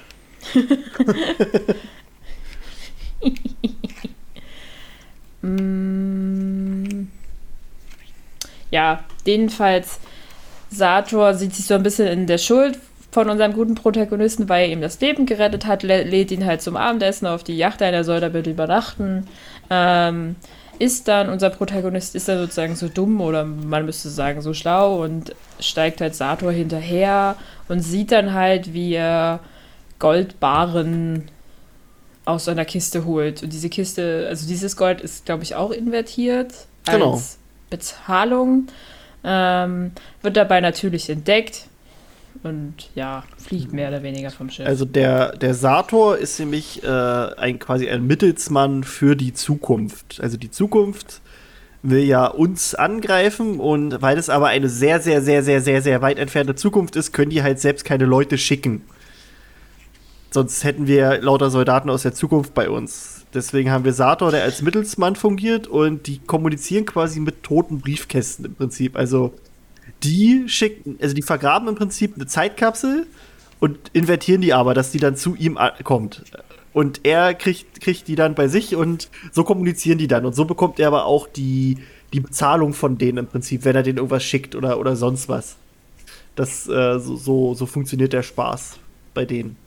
Und, äh, und seine Geschichte hat so angefangen, dass er halt als Jugendlicher in Stalag 13. Äh, ja, genau, danke. Äh, halt eine Kiste, also die haben nach Plutonium irgendwie gebuddelt. Mm, und er findet halt sozusagen ein erstes Teil dieser, dieses, dieses Briefkastens und geht damit halt den Vertrag mit der Zukunft ein und kümmert sich halt darum, Mittelsmann zu sein und ist seitdem halt auf der Suche nach diesen anderen Algorithmenzuständen. Genau. Für die, die jetzt gerade auch keine Ahnung haben, der Algorithmus ähm, ist quasi ein Gerät. Warte, warte, ich habe es mir aufgeschrieben. Ich habe es mir richtig aufgeschrieben. Die ganz genaue Definition. Also der Algorithmus ist ein, ein, ein, ein physisches Gerät, das in der Zukunft erfunden wurde. Äh, der Erfinder hatte einen Sinneswandel und beschloss, ihn in die Vergangenheit zu schicken, damit die Menschen in der Zukunft ihn nicht aktivieren können. Den Algorithmus zu aktivieren. Ja, Erfinderin. Den Algorithmus zu aktivieren, würde das gesamte Universum invertieren. Ähm, dadurch soll der ökologische Schaden der Erde durch die globale Erwärmung ähm, aufgehoben werden. Das würde aber auch dazu führen, dass quasi unsere Vergangenheit ausgelöscht wird. Und es gibt halt einige Menschen, die in der Zukunft das Gerät nutzen wollen, um die Erde damit wieder bewohnbar zu machen. Und sich ja vermutlich auch an den Menschen zu rächen, die halt überhaupt erst daran schuld sind, dass der Planet hops geht. also es ist im Prinzip wie so ein wie so ein kalter Krieg, der sich durch die Zeit abspielt. Und äh, was ist halt auch ganz so wichtig, dass der Sator auch nicht derjenige ist, der den Algorithmus aktivieren soll. Denn äh, er, also er weiß vermutlich auch gar nicht, wie das geht. Das, deswegen, er, er soll den in die Vergangenheit schicken. Äh, in die Zukunft. Ja. Genau. Er soll ihn halt zusammensetzen. Weil, das ist auch ein wichtiger Punkt, die Erfinderin hat halt äh, ich glaube, wird später halt, also in so Erklärvideos häufig mit Oppenheimer verglichen, der die Atombombe erfunden hat. Oh. Ähm, sagt, man sagt halt sozusagen, ähm, sie hat das Ding gebaut, begriffen, was es tut und dann davor gewarnt, es einzusetzen, weil es halt die Menschheit ausrichten kann. Ähm, und hat dann halt versucht zu verhindern, dass Leute das benutzen können, hat es deswegen invertiert und zurückgeschickt. Gleichzeitig hat es sie es ähm, Aufgeteilt. zerteilt in seine Einzelteile, in Atombunker sozusagen geschickt. Na genau, also sie hat es in die Atom. Wie war das? In die, in die neuen Atommächte war das irgendwie so? Also jedenfalls genau. Dass jede Atommacht einen hat. Quasi. Ja, also halt in halt solche Bunker, so ja. auch sehr tief vergraben, da ist dann nicht jeder einfach so rankommt. Genau. Äh, und sich hat sich selber das Leben genommen, damit sie halt nicht gezwungen werden kann, einen neuen zu bauen schon ge ja, krasse Uschi. ja. ja. Ähm, ja, der, der Sator ähm, gibt dem, dem Protagonisten dann halt die Mission, dass er ihm halt dieses Stück beschaffen soll, dieses Gerät, also ein Teil des Algorithmus. Ähm, und ähm, ja, er will ihm auch dafür Männer geben, aber äh, der Protagonist sagt, nee, das mache ich alles mit meinem eigenen Team. Und dann befinden wir uns in Tallinn auf der, äh, auf dieser kassenlangen Straße. Ähm, und da kommt nämlich schon das erste Mal, also hier haben wir auch schon eine Zangenbewegung. Im Prinzip äh, ist das hier so eine Art äh, auch Foreshadowing für, für das, was am Ende passiert. Ähm, denn wir haben ja auch, also das Drehkreuz wird ja auch immer mit zwei Farben dargestellt. Wir haben Rot, das ist quasi für unsere, äh, also quasi für die normale Zeit, wie sie vorwärts geht. Und wir haben Blau für Invertierung. Und das fand ich ganz cool. Das haben sie auch so ähnlich dargestellt bei diesem Zangenangriff. Also die machen das denn auf der Autobahn, lassen sie dann ähm, diesen da ist halt quasi ein Transporter mit dem Algorithmus drin und den lassen sie dann von vorne, von hinten und von der Seite halt äh, festfahren, damit der nicht, nicht ausscharen kann. Und da haben wir halt auf der rechten Seite einen, also ich bin der Meinung, das war im Film ein, ein blauer äh, LKW und auf der linken Seite haben wir einen roten Feuerwehrwagen. Das, was so quasi metaphorisch halt auch für diese, für diese Zangenbewegung, wie sie später stattfindet, steht. Das fand ich eigentlich sehr, sehr cool gemacht. Ähm, Wenn wir jetzt schon von Symbolik reden, äh, dann müssen wir aber nochmal zurückgehen. Ja. Als die bei der Waffenhändlerin äh, in das Hochhaus einbrechen, machen die ja einen Rückwärts-Bungee-Jump. Ja. Ja. Das ist ja quasi auch wie, okay, die machen es einfach andersrum, als es normalerweise gemacht ja, wird. Ja. ja, stimmt. Und das, das ist hier auch schon so, das ja. ist dann auch so eine Symbolik mit dem, okay, wir machen jetzt hier mit den Autos eine Zangenbewegung. Ja. ja, deswegen, das fand ich eigentlich ganz cool, als ich da dann nochmal drüber nachgedacht habe, weil ich so halt, warte mal, das ist ja auch eine Zangenbewegung, dass sie den halt in die Mangel nehmen. Ähm, genau, wir haben, der Protagonist fährt mit, äh, mit Neil, also Neil ist quasi der Fahrer der fährt ein BMW, wo quasi, äh, die steigen ein und man sieht halt schon, dass, dass der rechte Seitenspiegel äh, kaputt ist. äh, man weiß also, da passiert irgendwas. Ähm, steigen halt in diesen BMW und äh, der Protagonist hüpft dann halt quasi rüber, klaut, klaut das Gerät, den Algorithmus und hüpft dann wieder in den BMW. Ähm, dann wird auf einmal werden sie von einem anderen Auto angegriffen. ähm, ja, die Verfolgungsjagd jetzt, jetzt zu erklären, ist ein bisschen wirr. Sagen wir einfach so, ähm, es taucht halt auf einmal Sator auf, der die Cat hat äh, und als Geise nimmt. Und die sind halt beide, so wie es aussieht, ähm, invertiert. Beziehungsweise sie ist invertiert, er nicht, oder? Warte mal, ich bin mir gerade nicht mehr sicher. Doch, er ist. Nein, er ist invertiert. Es sind doch beide invertiert. Er, sie trägt doch auch eine Maske. Ja, ja, so. Bin, ist ja ist gerade auch egal. Jedenfalls, ähm, und er will halt, dass, dass äh, der Protagonist ihm halt diesen Algorithmus gibt. Der Algorithmus befindet sich in einem orangenen Koffer und er wirft diesen Koffer auch rüber zu den beiden. Und man, man, und quasi während sie das machen, fährt zwischen ihnen beiden ein silberner Saab. Und da kriegt man noch nicht mehr mit zum späteren Zeitpunkt kriegen wir dann mit, dass der Protagonist gesehen hat, wer diesen Saab fährt und wirkt, äh, wirft auf, dem, auf die Rückbank quasi diesen den äh, Algorithmus. Ähm, naja, es kommt dann halt. Warte mal, jetzt muss ich hier gerade selbst die Grafik nochmal durchgucken. Bup, bup, bup. Genau, äh, der, der Sator verlässt dann das Auto, indem er quasi in ein anderes Auto steigt und der der Wagen, wo die Cat jetzt ganz alleine sitzt, fährt halt trotzdem automatisch rückwärts und ja, droht halt äh, kaputt zu gehen. Nee, die Cat ist nicht umgedreht. Ja, ja, das meinte ich das ja. War, genau, die Cat war nicht umgedreht, er war umgedreht. Genau, so, es wurde auch ein Schuh raus später. Ähm, verwirrend, wenn man es nur so erklärt. Also guckt euch den Film an. ähm, ich glaube auch diese, diese ganze Nacherzählung, wenn man den Film nicht gesehen hat, ist vollkommen sinnlos. Das ist echt so. Ach komm, wir, wir machen es jetzt einfach. Äh zu dem, also zu dieser Autofahrt muss man halt sagen, er begegnet sich halt hier selber. Er wirft den Koffer sozusagen durch sich selbst, also mit sich selber halt rüber, gibt ihm aber, gibt Sato halt nur den Koffer oder nein, nur das, nur das Ding sozusagen liegt dann in diesem Auto und der Koffer selber ist getrackt und liegt irgendwo anders, um sich gleichzeitig der Zeit zu verschaffen, das Ding zu finden. Es liegt aber dann doch schon in dem Auto.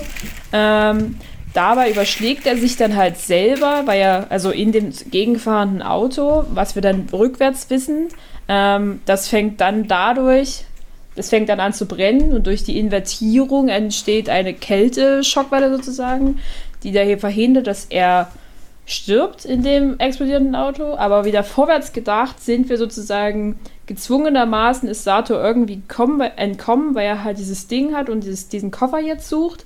Und unsere Protagonist, also der Protagonist und Neil versuchen halt Cat zu retten, die halt immer noch in einem rückwärts fahrenden Auto steckt, das verschlossen ist und sie liegt hinten mit zusammengebundenen Händen.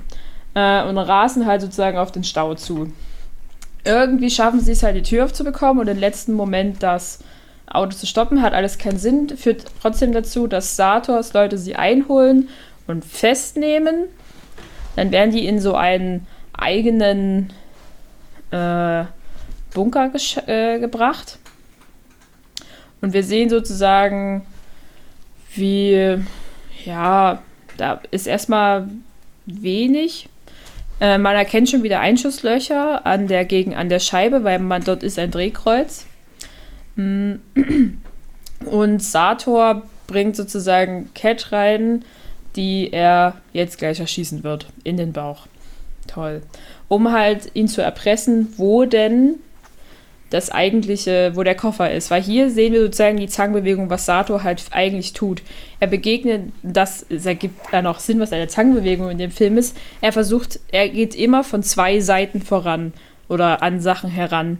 Er lässt sich von seinen Leuten, die sozusagen mit der Zeit laufen, sagen, was passiert, um selber sozusagen rückwärts laufend in die Sache einzugreifen ähm, und halt die Informationen aus Gegenwart mit Vergangenheit zu koppeln, um zu seinem Ergebnis zu bekommen. Eigentlich mega klug, ne? Eigentlich voll intelligent. So, also was die Sache halt ist, Sato hat zum Schluss dieses Ding und Cat ist angeschossen und wird wahrscheinlich sterben. Ähm, jetzt die, die Leute von Sator verschwinden dann, weil sie ja haben, was sie wollen. Und hier wird unserem Protagonisten jetzt wirklich vor Augen geführt, dass er sich in einer Organisation namens Tenet befindet. Weil Neil sozusagen die Karten auf den Tisch legt und sagt, ja, ich habe hier mal die, die Kompanie gerufen, damit sich das hier, damit das hier nicht komplett eskaliert. Dann stellen sie halt fest, dass Catch faktisch sterben wird, wenn sie nicht gleich irgendetwas tun. Und das Einzige, was ihnen einfällt zu tun, ist, dass sie halt in der Zeit zurückreisen müssen, weil einer der Leute sagt, man müsste mindestens zehn Tage zurückgehen, um halt, dass sie das überlebt. Weil wenn du mit invertierten Kugeln getroffen wirst, stirbst du zu 100 Prozent. Das ist halt, da ist irgendeine komische Strahlung, geht halt davon aus, dass die einen dann tötet. Also, wenn die nicht ja. invertiert ist, so. ja. Dann sagen Wieso gehen die dann nicht gleich wieder zurück? Ja, scheinbar geht das nicht. Also, weil. weiß ich auch nicht. ja. Das ist halt nämlich auch jetzt, ein Punkt. Ja, das habe ich auch nicht verstanden, aber die müssen halt jetzt eine Weile zurückgehen, damit sie sozusagen heilen kann. Sie gehen halt direkt zurück, um die Kugel zu entfernen. Und jetzt braucht sie aber genau diesen Zeitverlauf, um halt zu einem gesunden Körper zurückzukehren. Also gehen sie jetzt alle strammermaßen, ohne kurz drüber nachzu ohne lange drüber nachzudenken, gehen sie durch das Drehkreuz und sind ab sofort invertiert. Der für uns jetzt gerade auslaufende Protagonist. Ähm, und jetzt tracken die sozusagen, wo dieses, dieser Koffer ist, können da hinsehen und sehen, der ist leer, weil sie jetzt verstehen, dass in dem Auto, das sich umgedreht hat, wo wir gerade schon waren, das Ding bereits liegt. So, und jetzt ist nur der Protagonist alleine unterwegs, weil seine zurückgelaufene, sein zurücklaufendes Ich halt diesen, dieses Ding hat, dann trifft es auf sein vorlaufendes Ich, das den Koffer hat, äh, fährt damit sozusagen weiter und dem hat die, passiert die Stelle, wo der Koffer übergeben worden ist, hat immer noch diesen Gegenstand im Koffer, überschlägt sich. Sator brennt sein Auto an und wir switchen auf die nächste Szene und wir sehen auf einmal. Nee, nee, äh, er hat den nicht immer, er hat den nicht immer noch in seinem Auto, sondern das Ding fliegt quasi wieder zurück. Das, also er genau, ist, das Ding fliegt wieder genau, zurück genau, und also er hat ihn jetzt. Genau, also er selbst kennt, ist halt noch kein Meister mit diesem, also ne, er ist halt nee, noch neu er, er, und deswegen, und er dachte halt, er, er hat ihn jetzt drin und es bleibt jetzt bei ihm und hat halt nicht daran gedacht, ja. dass er dann wieder zurückfliegt. Ja, genau. Also das Ding ist bei Sator fertig aus Ende, aber wir müssen sozusagen unserem Protagonisten folgen. Der explodiert kalt in diesem Auto und wir switchen auf die nächste Szene und wir finden uns in einem, was ist denn das? Container wieder? Ja, in einem Frachter, genau, Container. In einem Frachter. Frachtcontainer wieder äh, mit Neil, unserem Protagonisten, und der Kate. Und hier wird das eher, sehen wir sozusagen, dass sie immer noch geschwächt ist und es ist wie so ein provisorisches Krankenhaus in diesem äh, Ding zurückreißen und man erklärt sozusagen, dass wir jetzt uns zurückbewegen nach Oslo. Und gleichzeitig wird hier die erste Frage nach dem Großvater-Paradoxum aufgegriffen. Was heißt, also ist das die Frage, die sich dahinter verbirgt, ist, verändere, was wir vorhin schon mal angesprochen hatten, verändere ich, also kann ich existieren, wenn ich mein früheres Ich, das dazu gesorgt hat, dass ich existieren kann, umbringe? Fragezeichen. Und die Frage kann niemand beantworten. Wird auch hier sozusagen nur damit beantwortet mit der Sage, man weiß es nicht. Aber ähm, was quasi die Leute aus der Zukunft denken. Das wird halt Genau, gesagt. das denken aber die Leute aus der Zukunft. Die gehen davon aus, wenn sie halt ihre Vergangenheit ausleuchten, existieren sie weiterhin und deswegen führen sie auch diesen Krieg einfach radikal weiter. Wir sind jetzt sozusagen immer noch auf dem Containerschiff, haben dann so ein bisschen Strategieplanung, was jetzt eigentlich zu tun ist. Es geht halt jetzt darum, dass sie wieder, wieder zurück in diesen Freeport müssen weil dann sozusagen wieder die Rückinvertierung passieren könnte. Gleichzeitig plane sie sozusagen voraus, dass wir, also wissen sie jetzt halt, wo dieser Algorithmus ist, dass er in diesem Bunker existiert, dass Sato den haben will und finden halt über die Gespräche mit Cat raus, wann und wie der halt dorthin gekommen ist. Dabei geht es um die naja, dahinsiechende Ehe, die die beiden führen. Die haben auch einen Sohn, Max, Maximilian, um es genau zu sein. Äh, die darf ihren Sohn irgendwie gefühlt nie sehen, beziehungsweise schickt er den immer weg. Mm. Und sie sagt halt, die glücklichste, den glücklichsten Moment, den sie je hatten oder zuletzt hatten, war in äh, Vietnam. Vietnam. Vietnam auf ihrer Yacht. So, und da gab es einen Tag, wo sie mit ihrem Sohn halt eigentlich weggereist ist für einen Ausflug und er halt auch für geschäftliche Sachen irgendwo hingeflogen ist. An dem Tag hat sie eine Frau von dem Schiff springen sehen und dachte halt, das ist die Affäre von Sator. Und daher ist auch so ein bisschen diese ganze ähm, Eifersucht entstanden zum Schluss. So, also planen sie jetzt halt dass zu diesem, also gehen davon aus, dass zu diesem Zeitpunkt der Algorithmus sich da befinden muss und ihn halt dann da abholen müssen. Und gleichzeitig wissen sie, dass die, dass Sator trägt ein Pulsmesser. Ähm, und wenn der sozusagen feststellt, dass Sator keinen Tod, also keinen Puls mehr hat, also tot ist, dann fliegt auch dieser Algorithmus sozusagen in die Luft und würde die ganze Welt zerstören. Weil der nee, Gutisator nee, nee, hat. Der Algorithmus würde, äh, würde für immer. Nee, nee, nee, der Algorithmus würde für immer, immer verschüttet werden und der, der, die Location würde übermittelt an die Zukunft. Das ist es. Weil er stirbt ah, ja. Aber er stirbt ja am Ende. Und da ist ja, ist ja, ist ja, also das, das, da geht ja die Welt nicht unter. Ja, nee, ja, aber ich, also im übertragenen Sinne würde hm. dann sozusagen die Möglichkeit bestehen, dass sie ausgelöscht werden kann. Ja. Aber also sie müssen halt verhindern, dass er verschüttet wird und dass die Information weitergeht. Ah, und Sato ist halt der Überzeugung, wenn er nicht leben darf, darf es niemand anderes. Und er geht mit derselben Argumentation an Kate ran und sagt, wenn er sie nicht haben darf, darf sie niemand anderes haben. Ähm, ein sehr komisches naja, aber er begründet es damit, weil er Bauchspeisel Bauchspeiseldrüsenkrebs hat, tödlich, unheilbar und halt so oder so sterben wird. Äh, genau, sie finden das halt alles raus über die Rückblendungen, sage ich mal. Und planen jetzt halt, dass Kate in ihrer Jetzt-Form halt invertiert dahin reist, wir die nochmal zurückdrehen, dass sie halt geradeaus wieder laufen kann. Ähm, und dann sozusagen äh, sich selber auf dieser Yacht spielen kann in einer gerade Richtung, dass Sator glaubt, er würde halt mit der also der echten oder zu dem Zeitpunkt eigentlich weggeflogenen Kate sprechen, ähm, um ihn halt schluss oder endlich im richtigen Moment umzubringen, wenn sie halt den Algorithmus haben. Äh, Cat ist aber ziemlich versessen, ihn einfach jetzt sofort und gleich umzubringen. So. Die anderen führen dann eine wirklich, naja, große Zangenbewegung aus. Sie haben dann noch so ein paar Gespräche mit der, äh, zwischendurch sprechen sie nochmal mit der, mit der, mit, ich weiß, ich habe ihren Namen vergessen. Priya. Priya, danke, mit der Priya. Ähm, wo er halt nochmal dieses Ich bin der Protagonist-Gespräch hat. Ähm, und sag, die sagt halt wieder mal, Sator darf nicht einfach so sterben. Ähm, genau. Da wird immer wieder betont, dass er nicht sterben darf. Dass er wichtig sei. Ja, und dann führen sie, gehen sie halt zu diesem, wo dieser Ort halt ist, hin und führen halt diese Zangenbewegung aus und sagen halt, was haben wir gesagt, rot läuft geradeaus, blau läuft rückwärts. Und sie müssen halt diesen Ort erreichen, bevor Cat Sator tötet. Das geht wie zu nicht zu erwarten, haha, natürlich irgendwie schief. Ähm,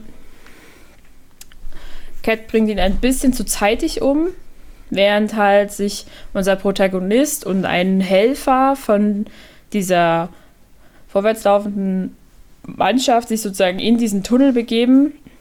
Dann taucht da halt auf irgendwie ein Helfer von Sator auf, um halt den Algorithmus zu stehlen. Und sie stehen vor einer verschlossenen Tür. Äh, das fangen dann sozusagen rum, an rum zu, zu diskutieren.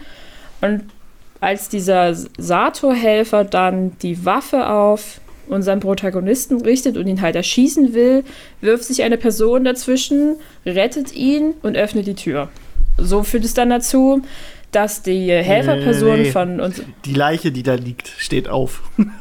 ja, ja, also die Leiche, die da liegt, steht auf, weil sie invertiert ist und öffnet sozusagen, also schützt sich. Mhm. Wir wissen noch nicht, wer das ist zu dem Moment. Ähm, schützt sozusagen unseren Protagonisten und die Helferperson von ihm, führen dazu, dass der Algorithmus halt gesichert werden kann und die Helferperson von Sator, tschüss, ähm, werden dann in einer actiongeladenen Szene sozusagen aus diesem Schlund rausgezogen.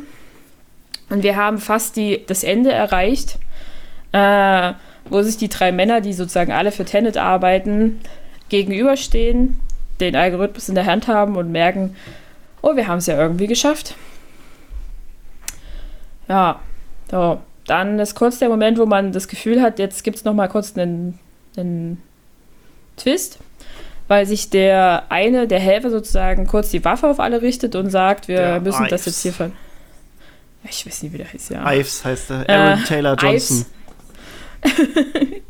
also sagt halt, wir müssen uns jetzt... Äh, das muss jetzt hier an dieser Stelle vernichtet werden und niemand darf wissen, wo dieses Ding ist.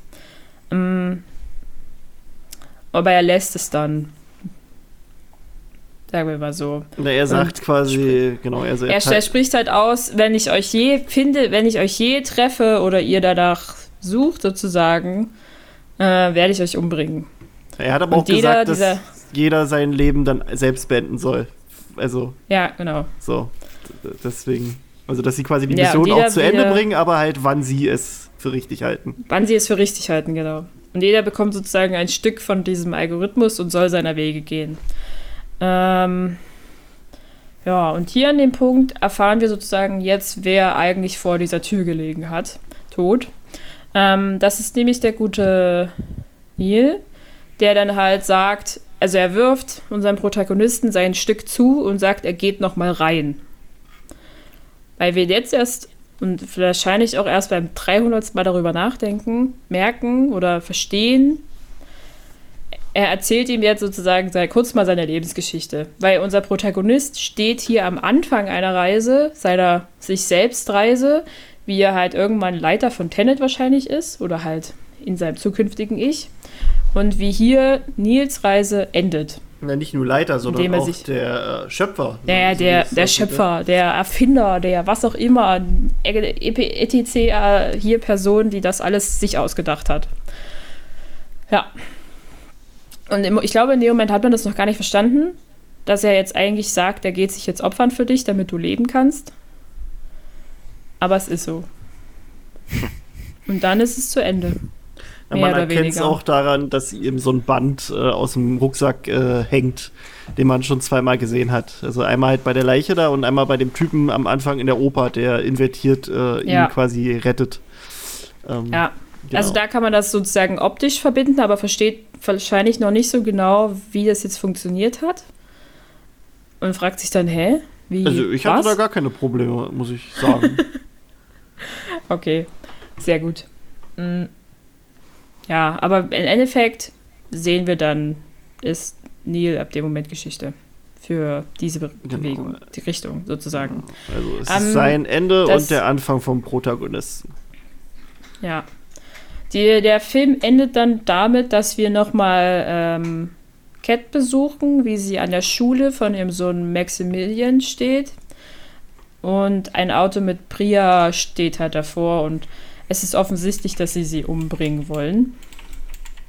Und wir sehen, wie Cat ein Telefon benutzt, das der Protagonist ihr gegeben hat innerhalb des Filmes und gesagt, es ruf an, wenn dir etwas merkwürdig erscheint.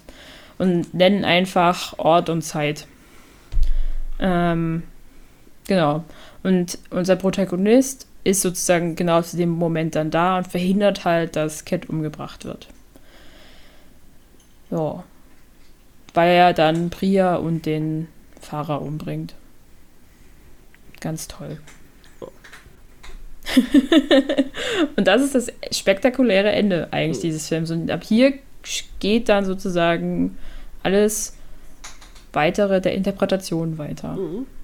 Nicht nice. Ähm, bevor ich jetzt nochmal zu ganz vielen Fragen komme, also zu, zu Fragen, die ich aufgeschrieben habe, die äh, beantwortet werden, es gibt das sogenannte Sator-Quadrat. Ähm, das ist ein, ich schicke euch mal ein Bild davon, warte mal. Oder Sat Sator Square, auch genannt auf Englisch. Ähm, Ich kenne das, ja. Ja, ja, na pass auf. Ich kenne das noch nicht. ich äh, schicke euch mal hier einen Link von dem Bild und äh, ihr sagt mal noch nichts dazu. Okay. Ähm, das ist quasi, ähm, für, ich versuche erstmal zu erklären. Es ist, ähm, wir haben quasi fünf Reihen ähm, und das sind Wörter, die man da sieht. Äh, das, das sind äh, aber Wörter, die man quasi, ja, wie soll ich das erklären? Man kann sie lesen, wie man will. Es, es, es, ist, es kommt quasi immer ein Wort dabei raus. Also man liest es quasi, das erste Wort in der Reihe, wenn man es von links nach rechts liest, ist Sator. Wenn man dieses Wort dann aber quasi liest von oben nach unten, ist es ebenfalls Sator.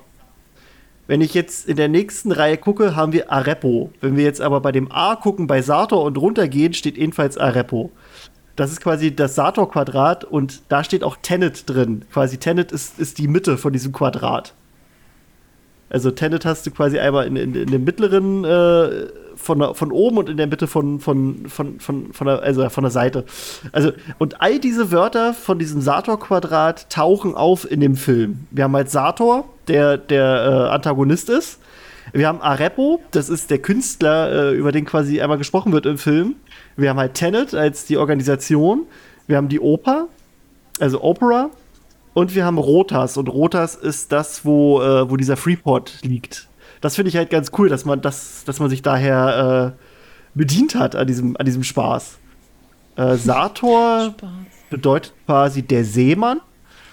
Ähm, also es sind halt lateinische Wortfolge. Ähm, genau, es ist ein Satzpalindrom, Palindrom, das man als magisches Quadrat, äh, Quadrat horizontal, vertikal, vorwärts und rückwärts lesen kann. Ähm, genau, also Sator bedeutet so viel wie der Seemann. Arepo bedeutet so viel, also nein, nee, das ist eine unsichere Bedeutung, weiß man nicht so ganz. Dann haben wir Tenet, kommt von Tenere und soll Held bedeuten, also von halten. Äh, Opera ist halt Werke, also das Lateinische oder mit Mühe auch übersetzt. Und Rotas sind die Räder. Ähm, das sind nur so, so, also ist jetzt, die Be Bedeutung ist egal. Ist, äh, aber fand ich halt extrem cool, dass man sich daran bedient hat, an diesem Spaß. Denn, äh, ja, wie ihr erkennt, ist Tenet halt auch ein Palindrom. Äh, man kann es halt vorwärts und rückwärts gleich lesen und der Titel Tenet ist auch, finde find ich, eine, äh, eine Metapher für, oder nicht eine Metapher, eine, symbolisch ähm, steht es für, für diese Zangenbewegung am Ende. Denn ähm, die findet halt in 10 Minuten statt, also in 10. und wir haben es quasi von vorne und von rückwärts. Ja, also wir haben zwei Teams, die halt, also ein Team, das, das vorwärts geht, also 10, und wir haben ein Team, das rückwärts geht, also net. Das ist Tenet. Das fand ich übelst geil, als ich das, das gesehen habe, als, als mir das Das aufgefallen ist viel zu Meter. Ja, ja, das ist voll Meter, aber es ist so, so, so, auf sowas stehe ich halt total, wenn, wenn dir sowas dann auffällt. Äh, und halt, dass es halt für dieses, dieses, diese Szenen steht, das ist mega geil. Ähm, ja, ja. Bup, bup, bup. Ich guck mal, ob ich hier sonst noch was hab. Genau. Nee, nee. Ähm, ich gucke gerade, ob ich noch ein paar Fun Facts habe noch kurz zwischendurch. Ach ja, das, äh, es wurde auch unfassbar geheim gehalten. Also keiner wusste so richtig, was, was abgeht. Also nicht mal in der Öffentlichkeit. Man wusste nur den, den, den Titel, Tenet und sonst nix. ähm, und selbst die, die Schauspieler, die, die hatten teilweise äh, keine Ahnung, worum es geht. Die haben, also zum Beispiel Sir Michael Caine, der hat halt nur das Skript bekommen, wo er drin vorkommt. Also er hatte überhaupt sonst keine Ahnung, was in dem Film abgeht. Er hat nur seine Szene bekommen. Und die einzigen Stars, äh, so, so wie es jeweils beschrieben steht, die quasi das gesamte Skript lesen durften, waren Robert, äh, Robert Pattinson und John David Washington, die das aber auch nur komplett lesen durften in einem abgeschlossenen Raum bei den Warner Bros. Studios. das finde ich mega geil. genau, die äh, Effekte sind alle 100% praktisch. Also es gibt keine, keine, ähm, kein CGI. Das ist alles, sind alles praktische Effekte. Alle Explosionen sind echte Explosionen, alles äh, sonst wie ist, ist, ist echt. Also es ist nichts computeranimiert. Die haben auch nichts zurückgespult. Das ist, äh, naja, na, doch, ich glaube, ein paar Sachen haben schon zurückgespult. ähm, äh, was ich auch krass finde, die, die Kernidee für den Film hatte Christopher Nolan schon über 20 Jahre lang. Mhm. Der wollte okay. diesen Film schon über 20 Jahre lang machen und hat es aber immer irgendwie. Also er hat an dem Skript wirklich so lange Nee, Quatsch. Also an dem, an dem Skript an sich hat er, hat er vor sechs Jahren begonnen, aber die Idee dafür hatte er schon vor 20 Jahren. Das ist, ist schon geil. Aber da hat er halt ähm, noch mit den Konzepten so ein bisschen gehadert und wusste noch nicht so ganz, mhm. ha, hm, wie mache ich es jetzt? Ha. ist doch nicht so geil. Geht das so? Naja. Ähm, Tenet ist auch quasi einer der teuersten quasi Original-Film. Also ja, wie, wie beschreibe ich das? Also ein Film, der jetzt nicht zu einem Franchise gehört, der keine Fortsetzung ist, kein Remake, kein, kein was gibt's sonst, Reboot. Also quasi ein, ein, ja, wie nennt man das denn? Neuer, neuer IP. Quasi genau, also ist quasi einer der teuersten ähm, Neuschaffungen mit einem Budget von 205 Millionen Dollar. Ähm, Finde ich schon interessant. Ähm, Und wir haben nicht mal einen Euro davon bekommen. Ja. Und wir ma warum machen wir den Podcast eigentlich? Ja, so eine Sauerei, ne? Oh. ähm, und also ich weiß nicht, ob ihr das bei Interstellar mitbekommen habt, ist ja auch von Christopher Nolan. Der wird ja auch von, von Wissenschaftlern gefeiert, dass der Film wohl sehr, sehr, äh, also akkurat ist, was, was die Wissenschaft angeht. So, das ist so geil, der Film. Und Tenet ist genauso. Tenet ist so, so ähm, wissenschaftlich akkurat, wie es geht natürlich kann man das, also Zeitreise blau geht natürlich, ist schwer, aber es ist halt richtig, also es gibt richtig, äh, der hat sich richtig Wissenschaftler geholt, die, die ihm quasi dabei geholfen haben bei diesem Konzept.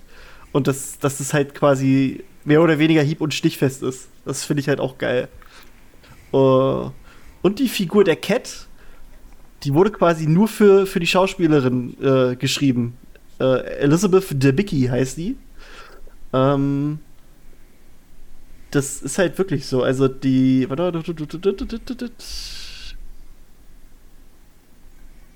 genau, also Nolan wollte sie von Anfang an. Und also er hat quasi die Figur wirklich auf sie geschrieben. Und er hat sie ja auch äh, angeboten und sie hat aber, sie hat aber echt gesagt, nee, ich möchte dafür vorsprechen, wie jeder andere. Ich möchte mir das verdienen.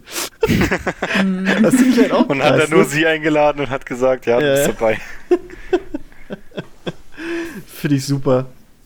Äh, und ja, und, und sein. Ach so, und, und äh, Christopher Nolan, also hat es entschieden, weil seine Frau, die ist auch seine, seine äh, Produzentenpartnerin quasi, ähm, die hat nämlich gesagt, nachdem sie, es gibt den Film Widows, den habe ich noch nicht gesehen, da spielt sie jeweils die Rolle und den hat die, die Frau halt gesehen und sie hat gesagt, die Alte muss in dem Film kommen und dafür, äh, deswegen musst du, also du musst die Rolle für die schreiben. Das finde ich cool. So als was ist, wenn die einfach Nein gesagt hätte? Ja, das wäre doof. Gibt's nicht. ähm, ja, nee, dann habe ich hier nur noch so aus Reddit so ein paar ähm, häufig gestellte Fragen noch rausgehauen. Die können wir mal so ein bisschen durchgehen. Ähm, ich habe es ja. tatsächlich erlebt, dass ein paar Leute gefragt haben, gegen wen kämpfen die denn in der finalen Schlacht jetzt eigentlich? das ist quasi die private Armee von dem Sator. Die versuchen, den ja. Algorithmus zu vergraben ähm, und die geben dann die Location weiter, damit die Zukunft den dann an, äh, ausgraben kann und aktivieren kann. Das ist quasi, das geht da ab. Also es kämpfen quasi die Guten die Tenet-Leute gegen Satos Leute. Ähm, eine Frage ist auch, hätten die nicht einfach warten können, also die Guten, und den Algorithmus ausbuddeln, nachdem Satos Männer dann einfach verschwunden sind? Ist ja auch eine, eine Idee, die man machen könnte. Ähm, der Film möchte es uns so darstellen, dass der Algorithmus vergraben und die Location weitergegeben wurde. Ähm, also wenn das so, so, wäre, dass das dann äh, das Ende der Welt für unseren Protagonisten herbeigeführt hätte, bevor man den überhaupt erst wieder ausgraben können. Eine ähnliche Situation findet in der finalen Szene statt. Dort haben wir ja Cat, die bemerkt, dass die Priya sie verfolgt und sie hinterlässt ja eine Nachricht auf dem Telefon des Protagonisten. Der ist ja nicht mhm. sofort, also der ist ja auch nicht unbedingt in der Zeit. Der bekommt diese Nachricht ja in der Zukunft und invertiert sich dann auch erst, um dorthin zu kommen und stoppt Priya. Deshalb sitzt er dann ja auch schon im Auto auf ihrem Rücksitz. Also an diesem Punkt kann Priya ihr Leben nicht mehr retten, da die Nachricht bereits gesendet wurde. Das ist quasi so diese Logik dahinter, dass, dass die den dann halt nicht einfach aus, ausbuddeln können. Ähm, jedoch ist es aber auch wahr, dass der Film das, äh, was auf dem Spiel steht, künstlich ein bisschen so aufplustert. Ähm, als er sich in seinem Container nach Oslo befindet, fragt der Pro Protagonist sich, ob seine Mission nicht schon erfolgreich gewesen ist, da er, also da das Ende der Welt ja nicht eingetreten ist. Und äh, im Prinzip, wenn man es ganz realistisch sieht, ist an dem Moment, an dem der Protagonist die Location von dem Algorithmus weiß, ist, kann der Plan von Sator gar nicht mehr gelingen. Also wenn man es wirklich realistisch sieht. Denn, das ist ja das, was ich am Anfang schon ne, gesagt habe. Das ist halt so, ähm, aber ja, der Film will uns halt das andere weiß machen. Ähm, das fand ich auch gut. Da hat einer gefragt, als, als die Cat Sato am Ende dann erschießt, bedeutet das dann, dass die Ereignisse des Films nie stattfanden? Und da haben wir auch eine Frage aus der Community, die ist so ähnlich. Und zwar äh, Red Wulpin hat uns gefragt, Bob, Bob, Bob, ich muss gerade mal nachdenken, ob ich das noch so richtig zusammenbekomme. Als die Frau von Sato, also Cat, später auf das Schiff kommt, um ihn umzubringen, ist sie ja in der Zeit rückwärts gegangen. Und in der anderen Szene ist alles andere dann also quasi auch rückwärts verlaufen. Also zum Beispiel Vögel sind rückwärts geflogen, bla bla bla. Aber da nicht. War das Absicht oder aus Versehen oder verstehe ich da was falsch? Also, Red Vulpin, du hast es ein bisschen falsch verstanden. Aber ich glaube, die Antwort zu deiner Frage finden wir auch in der Teilantwort zu der anderen Frage. Und zwar, ähm, nein. Der Sator am Ende des Films ist genau wie Cat aus der Zukunft zu diesem Zeitpunkt gereist. Er weiß, dass sein jüngeres Ich die Yacht von, also für den Tag über verlassen hat. Das sieht man am Anfang der Szene auch, da fliegt er im Helikopter davon. Sator möchte seine Vergangenheitsfrau, nennen wir es mal, zurück auf die Yacht holen, um sich mit ihr äh, zu versöhnen und die letzten Momente seines Lebens mit zu verbringen. Die Zukunftscat ist quasi invertiert, um dann dorthin zu kommen und ist jetzt wieder in der richtigen Richtung. Also für sie läuft jetzt die Zeit auch wieder normal. Zukunftscat tötet dann den Zukunftssator und hinterlässt dabei keine Spuren. Die Ereignisse laufen dann genauso ab, wie die Charaktere sich erinnern. Also die Vergangenheitscat sieht, wie die Zukunftscat von der Yacht springt, was für sie ein Beweis ist, dass sein Dude untreu, äh, dass ihr Dude untreu ist. Und der Vergangenheitssator geht ebenfalls irgendwann zurück und die Beziehung der beiden geht in die Brüche. Und Cat tötet Sator. Ach ja, genau. Das ist jetzt so die nächste Frage. Also, Cat tötet Sator, bevor sie das okay kriegt. Jedoch geht die Welt nicht unter. Warum? Das ist ja das, was, äh, was wir vorhin ganz kurz gesagt hatten.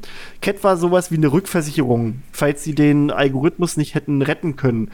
Die sollte dann den Sator einfach äh, am Leben erhalten. Indem sie dann den aber jetzt frühzeitig erschießt, hat das Team quasi gar keine andere Möglichkeit mehr, als den Algorithmus halt zu finden und da rauszuholen, bevor er verschüttet wird für immer. Ähm, wie kann Cat am Ende mit ihrem Sohn denn zusammen sein? Gibt es da denn jetzt nicht zwei Cats? Das ist ja und nein. Also es gibt zwei Cats in der Welt, aber nicht für lange. Die Vergangenheitscat wird die Ereignisse des Films durchleben, bis sie im Drehkreuz quasi niedergeschossen wird und dann in die Vergangenheit eintaucht. Ab diesem Punkt gibt es dann nur noch eine Cat auf der Welt, die Cat, die Sator getötet hat. Diese Cat muss dann einfach nur so lange sich bedeckt halten, bis die Ereignisse des Films vorbei sind und sie kann bei Max sein. Oh. oh. Ähm, dann hier eine Frage, wie kommt denn hier eigentlich hinter dieses verschlossene Tor am Ende des Films? Das ist ja etwas, was quasi offscreen mehr oder weniger passiert. Nach seinem letzten Austausch mit dem Protagonisten invertiert Neil sich ein letztes Mal um das Tor für den Protagonisten und Ives zu öffnen. Also wie er genau in dieses, das wird der Hypocenter, glaube ich, genannt, gelangt, ist unklar. Vermutlich schafft er einfach das Gehör am Eingang weg. Da er selbst invertiert ist, wenn er im Hypocenter ankommt, ist das Tor jetzt bereits offen. Er sieht, wie der Protagonist äh, mit Satos Soldat kämpft und geht dazwischen, schubst den Protagonisten weg und verschließt so aus seiner Sicht das Tor. In diesem Moment wird er dann auch erschossen. Also im Prinzip hat er nicht mal aus seiner Sicht das Tor geöffnet, sondern er hat, er hat einfach nur den Protagonisten gerettet und das Tor verschlossen. Das fand ich halt auch ganz funny. Weil man das ja so, so gar nicht so, so versteht, wenn man so nicht so richtig drüber nachdenkt. Ähm, genau. Ja, und das ist jetzt auch mal so die Frage, nachdem Sator Cat anschießt, warum müssen sie dann Cat durch das, also in das Drehkreuz stecken? Ja, weil magische Physik, habe ich da aufgeschrieben. Invertierte Objekte geben sowas wie eine unbekannte tödliche Strahlung ab und die einzige Heilung ist die Inversion. Hier gibt es keinen cleveren Einblick in die Physik der Inversion. Äh, es ist einfach nur ein magischer Plotstein, der dafür da ist, dass Katniss und der Protagonist halt jetzt durch das Drehkreuz zusammengehen. Da muss man sich nicht viele Gedanken drüber machen. Dann äh, gibt es die Theorie, dass Cats Sohn Max in Wirklichkeit Neil ist. Also der wird später zu Neil. Das ist so, mhm. eine, so eine populäre Theorie. Äh, die Antwort dazu ist aber, so wie es aussieht, nein. Denn da gibt es so. äh, vier Punkte. Erstens, Max ist zu jung am Ende des Films, um zu Neil zu werden. Er müsste zehn Jahre altern, dann müsste er diese zehn Jahre wieder invertiert zurückreisen, um an den Ereignissen des Films teilzunehmen, um dann das richtige Alter von Neil zu haben. Das ist jetzt nicht unmöglich, aber nicht wirklich plausibel. Neil wirkt auch nicht wie eine Person, die ein Drittel seines Lebens in einem Container invertiert verbringt. Zweitens, die Mission des Protagonisten und der gesamte Sinn der Operation ist es ja, dass Cat und Max sauber aus dieser ganzen Sache rausgehen, so wie er es ihnen ja versprochen hatte. Er hat ja Cat versprochen, ich sorge dafür, dass du mit deinem Sohn halt zusammen bist und keiner dich stört. Das verstößt aber gegen einen Grundsatz, wie Tenet operiert, nämlich, dass jeder Zeuge, der irgendwas über die ganzen Sachen weiß, am Ende eliminiert werden soll. Keine losen Enden, so heißt es. Doch Cat und Max bekommen ihren sauberen Ausweg und nur der Protagonist weiß davon. Er geht auch so, sogar so weit, dass er deswegen Priya äh, erschießt, um sie zu beschützen und um das zu verschleiern. Würde er Max jetzt quasi wieder rekrutieren, würde das ja all seine Bemühungen irgendwie zunichte machen, weil er ihn ja da raushaben wollte aus der Sache. Weil er ihn ja dann des Todes weiht, weißt du? Drittens. Ja, aber äh, Okay. Hm? Drittens, der Protagonist rekrutiert Neil in der Vergangenheit. Das erzählt er ihm ja in der letzten äh, Szene. Wäre Neil Max, dann würde er ihn ja aber in der Zukunft kennengelernt haben. Also von diesem Zeitpunkt aus. Stehst du? Da haben die sich ja noch nicht kennengelernt. Mhm. Und viertens, die Schauspielerin von äh, Cat selbst hat die Theorie debunked und gesagt, nein, das ist einfach nur mein Sohn. also sie hat halt gesagt, das ist so. Max ist einfach nur Max. Max einfach nur Max. Äh. Okay, zwei Theorien, die dafür sprechen, ist, äh, wenn du Maximilian ausschreibst und rückwärts schreibst, hast du am Ende Neil. Wäre dann sozusagen der gleichen Logik folgen wie dem Sato-Quadrat. Und äh, in der Szene, wo die halt in diesen Frachter halt äh, verschiffen, reden die ja darüber, wann, also fragt der Protagonist Cat, wann genau dieser Tag war, wo Sato vom Schiff gegangen ist. Und sie weiß es nicht so exakt, aber Neil beantwortet die Frage mit, das war der 14. Woher soll er das wissen, wenn er sozusagen nicht Max ist, der halt den Tag genau weiß, weil es ist ein sehr einschneidendes Erlebnis, wenn du sozusagen erlebst, wie halt äh, da halt die ganze Ehesache kaputt geht. War geraten. Ja, nee, das, das können wir nochmal angucken. Das können wir so an, da gibt's, nee, da gibt es eine andere Erklärung, da bin ich mir sicher. Ähm, also er weiß halt das Datum exakt. Nee, nee, nee, er weiß das, weil die da eine Erschütterung wahrgenommen haben. Dadurch kommen die ja darauf, dass es eine Explosion gab, dass sie das, dass sie das äh, mitbekommen haben. Mhm.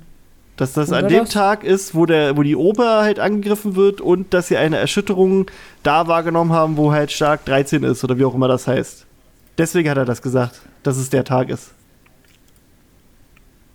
Gut, das weiß ich. Also, Oder, da bin ich mir ziemlich ja, sicher. Aber können wir uns nochmal noch angucken. Ja, nee, nee, Aussage gegen sicher. Aussage. Nee, nee, ist ja. Können wir nochmal angucken. ähm, Nächste Frage ist auch so eine Theorie. Ist die weibliche Wissenschaftlerin am Anfang des Films denn auch die Person, die die Inversion in der Zukunft erfindet? das finde ich auch immer lustig. Jeder äh. muss immer irgendjemand sein. Mit hoher Wahrscheinlichkeit mhm. nicht. Sie ist einfach nur da, um uns die Mechaniken der Inversion zu erklären. Die Zukunft, von der wir sprechen, ist viele Generationen entfernt, sonst würden wir auch hier ganz viele Kämpfer von dort haben. Jeder, der heute lebt, ist schon lange tot, wenn der Algorithmus erfunden wird. Genau. Ähm, ja, nee, jetzt ist ja noch eine Frage. Also, ja, gut, wenn man sich selbst berührt, löscht man sich ja aus und er kämpft ja gegen sich selbst im Freeport. Warum löscht er sich nicht aus? Kurz gesagt, weil er eine Schutzkleidung anhat. Hat er beim ersten Mal nicht, wo er invertiert ist. Beim zweiten Mal hat er aber gelernt, dass er jetzt mal eine bessere Schutzkleidung trägt und hat sich die angezogen. Ähm, warum versucht der Protagonist sich selbst zu erschießen auf dem Oslo Freeport? da lösen sich ein paar Schüsse. Der Kampf ist ein Missverständnis. Der nicht invertierte Protagonist weiß nicht, dass er gegen sich selbst kämpft. Er denkt, er kämpft gegen einen Handlanger von Sator. Der invertierte Protagonist weiß, dass er gegen sich selbst kämpft, hat aber keine Wahl. Er versucht ja nur durch das Drehkreuz zu gehen und sein jüngeres Ich steht ihm hier halt im Weg. Die Schüsse, die abgefeuert werden, lösen sich, da sie versuchen, die Kontrolle über die Pistole zu erlangen. Außerdem ist es auch möglich, dass der invertierte Protagonist die Waffe versucht zu leeren.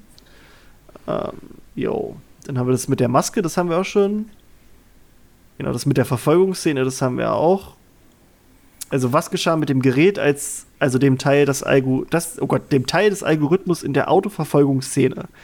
Während der invertiert ist, wird uns offenbart, dass der normale Protagonist, also ich nenne ihn jetzt mal normal, wenn die Zeit für ihn normal läuft, dass der normale Protagonist das Gerät aus der orangenen Box nahm und es vom BMW aus auf den Rücksitz des silbernen Saab geworfen hat, den sein invertiertes Ich fährt als der invertierte Prota das, das erste Mal dann, also er geht dann das erste Mal in diesen silbernen Saab, sieht man auch, wie er auf den Rücksitz guckt.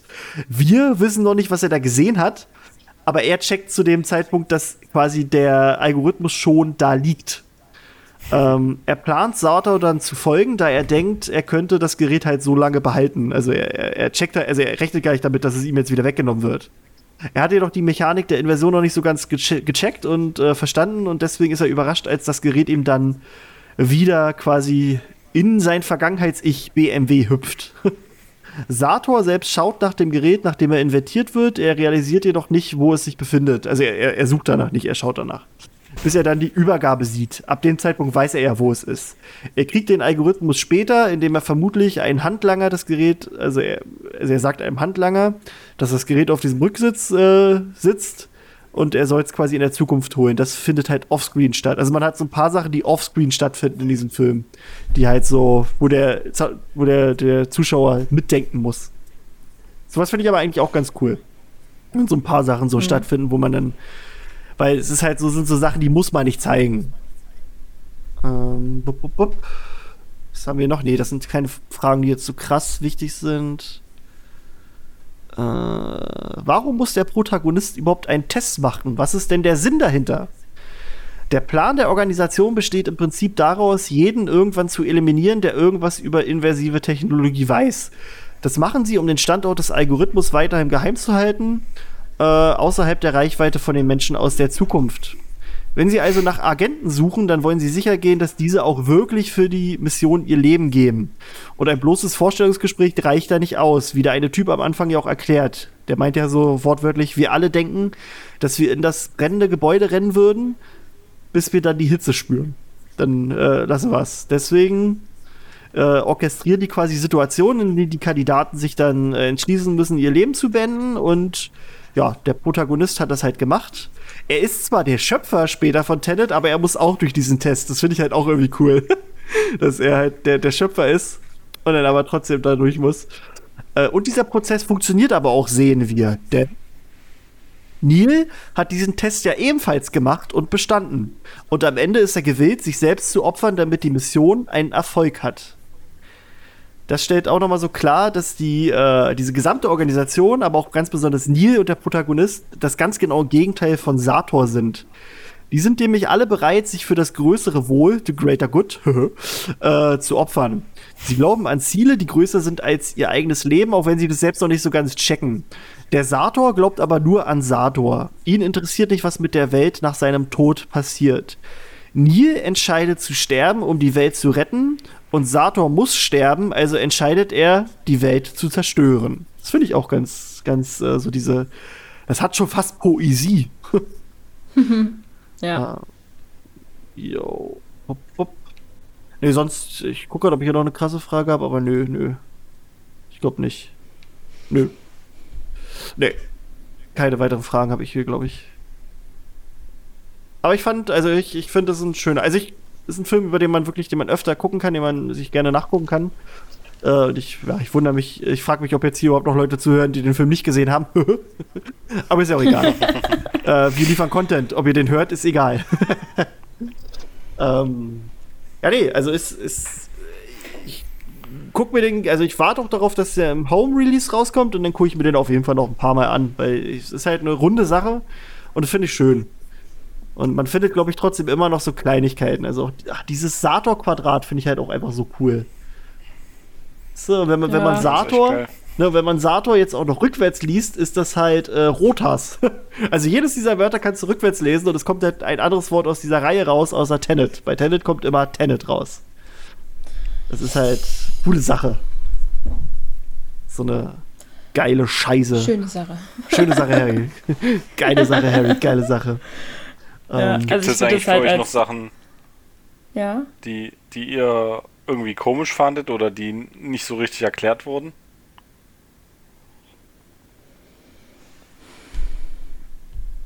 Ich glaube bei mir nicht. Tine? Ich weiß es gerade nicht. Also ich habe jetzt halt viel über den Film noch gelesen und mir so ein paar Sachen erklären lassen. Ähm, aber ich weiß, dass ich mich vor allem beim ersten Mal gucken wirklich ein bisschen darüber aufgeregt, dass einem so wenig, also gefühlt wenig erklärt wird und man halt wirklich dieses, also mir war auch dieses, ja, du musst es fühlen, zu wenig. Für, ich will das ja aber jetzt begreifen. Mein Hirn verlangt Indizien, ähm, bis man sich ein bisschen darauf eingelassen hat. Was auch diese Sache, wo sie halt anfangen, dieses Großvaterparadoxon zu erklären oder halt anzureisen, es wird immer so abrupt beendet, dieses Gespräch.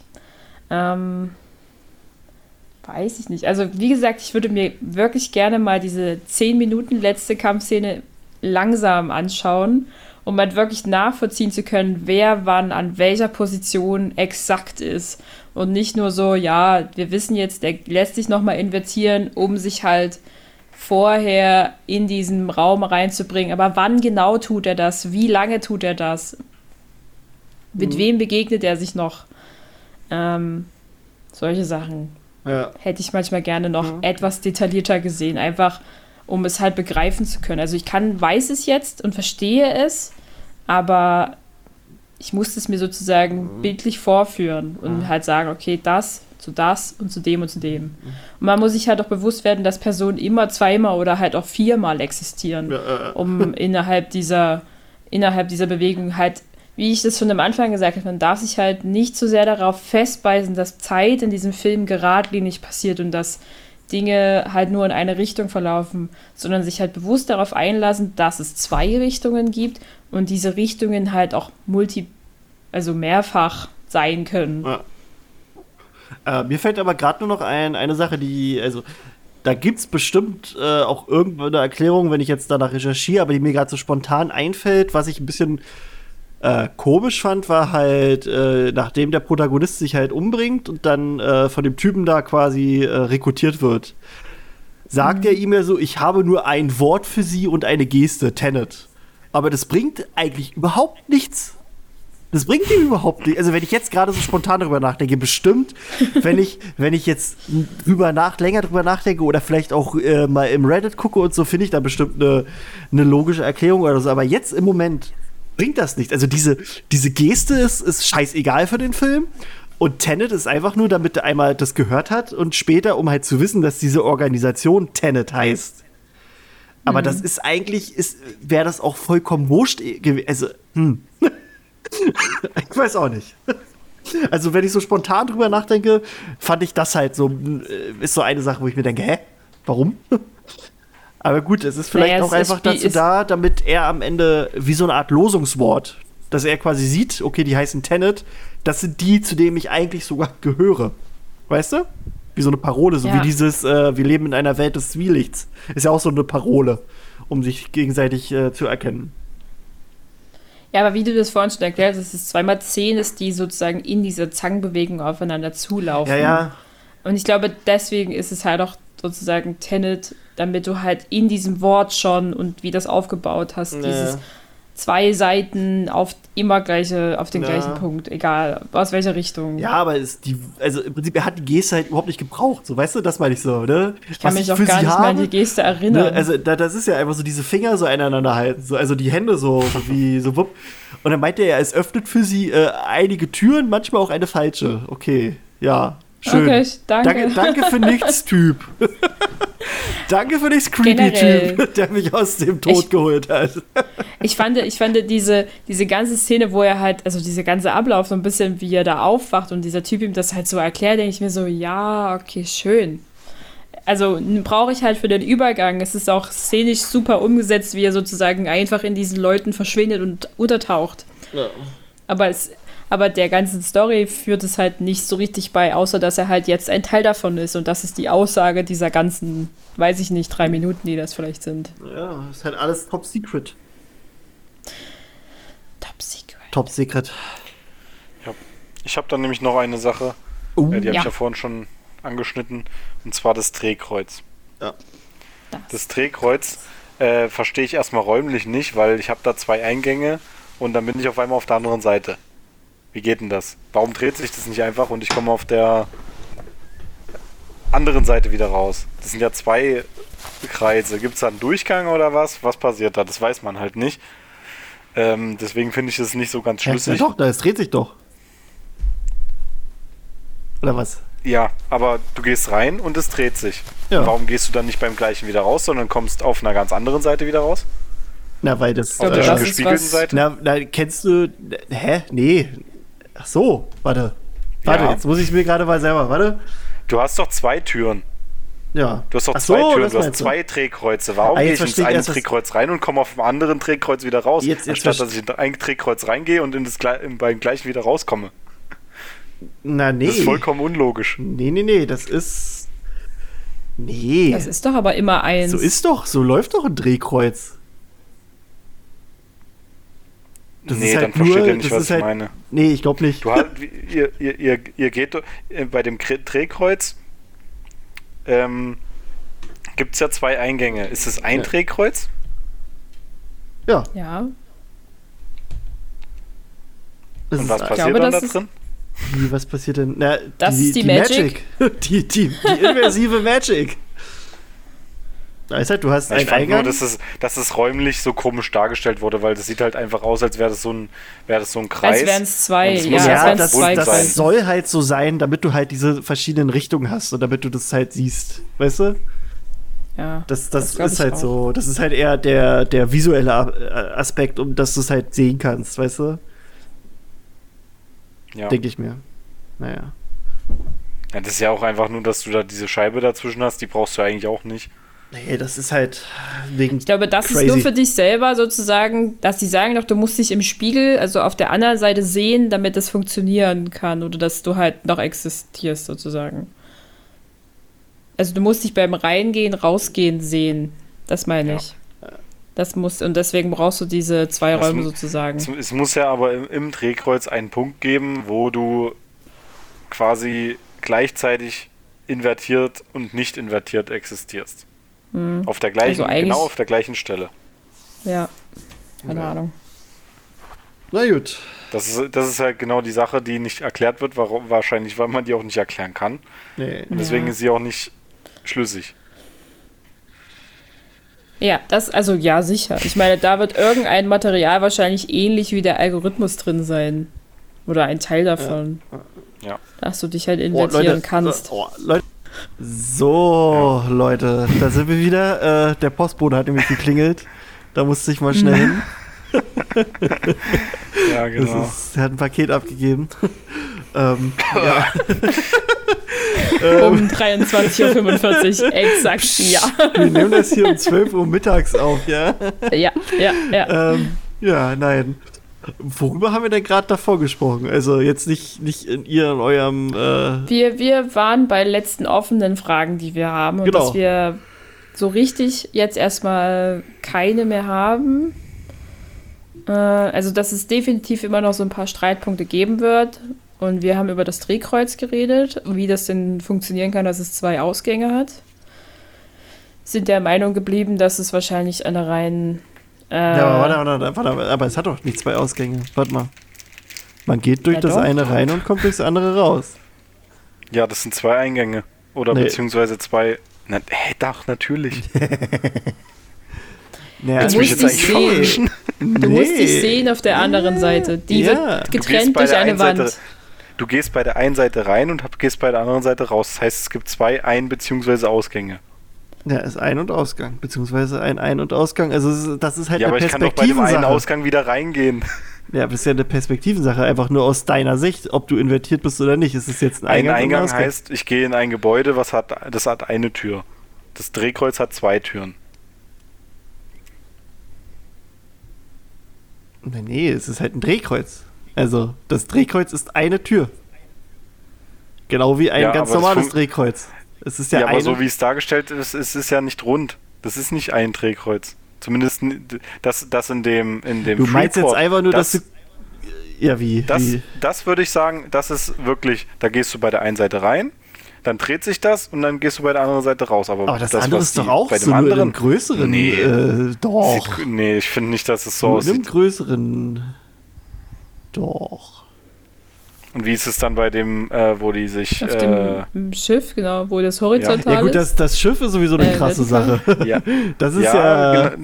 Ne, das ist halt Magic, ihr habt recht. Aber stimmt, das auf dem Schiff ist nochmal eine, eine krass andere Sache. Das ist ja. also Also da musst du auf der anderen Seite jedenfalls. hm. Na gut, gut, okay, okay. Also ich glaube, dass es halt größtenteils eine äh, sozusagen eine eine Bestätigung für dich selber ist, dass du Mhm. halt die Seite oder die Zeitzone, die Zeitrichtung gewechselt hast und deswegen gibt es äh, feste Rechts-Links-Türen sozusagen, damit du einfach sicher ich glaub, sein kannst. Dient, ja, das, ich glaube, das dient auch einfach nur der Veranschaulichung, weil man das sonst überhaupt nicht versteht. Ja, weil dann gehst du ja einfach nur rein raus und die Sache ist erledigt. Ja. Ah. Gut. Also Drehkreuze sind so ein Diskussionspunkt. Wir können über Neil und Max diskutieren. Mhm. Ähm, ja, und verschiedene andere Dinge. Ich glaube, dass dieser Film grundlegend immer irgendwo was offen halten wird, wo man unterschiedlicher Meinung sein kann. Wie es jetzt nun genau passiert ist, ähnlich wie bei der Wissenschaftlerin, wie konnte sie das erklären oder halt finden? War es jetzt nun wirklich der, dieser Instinkt und können wir den überhaupt nachempfinden, ohne es zu tun? Wahrscheinlich nicht. Ähm, ja, und es ist, bleibt ein, eine Zangenbewegung der Wiss des Wissens und des Nichtswissens.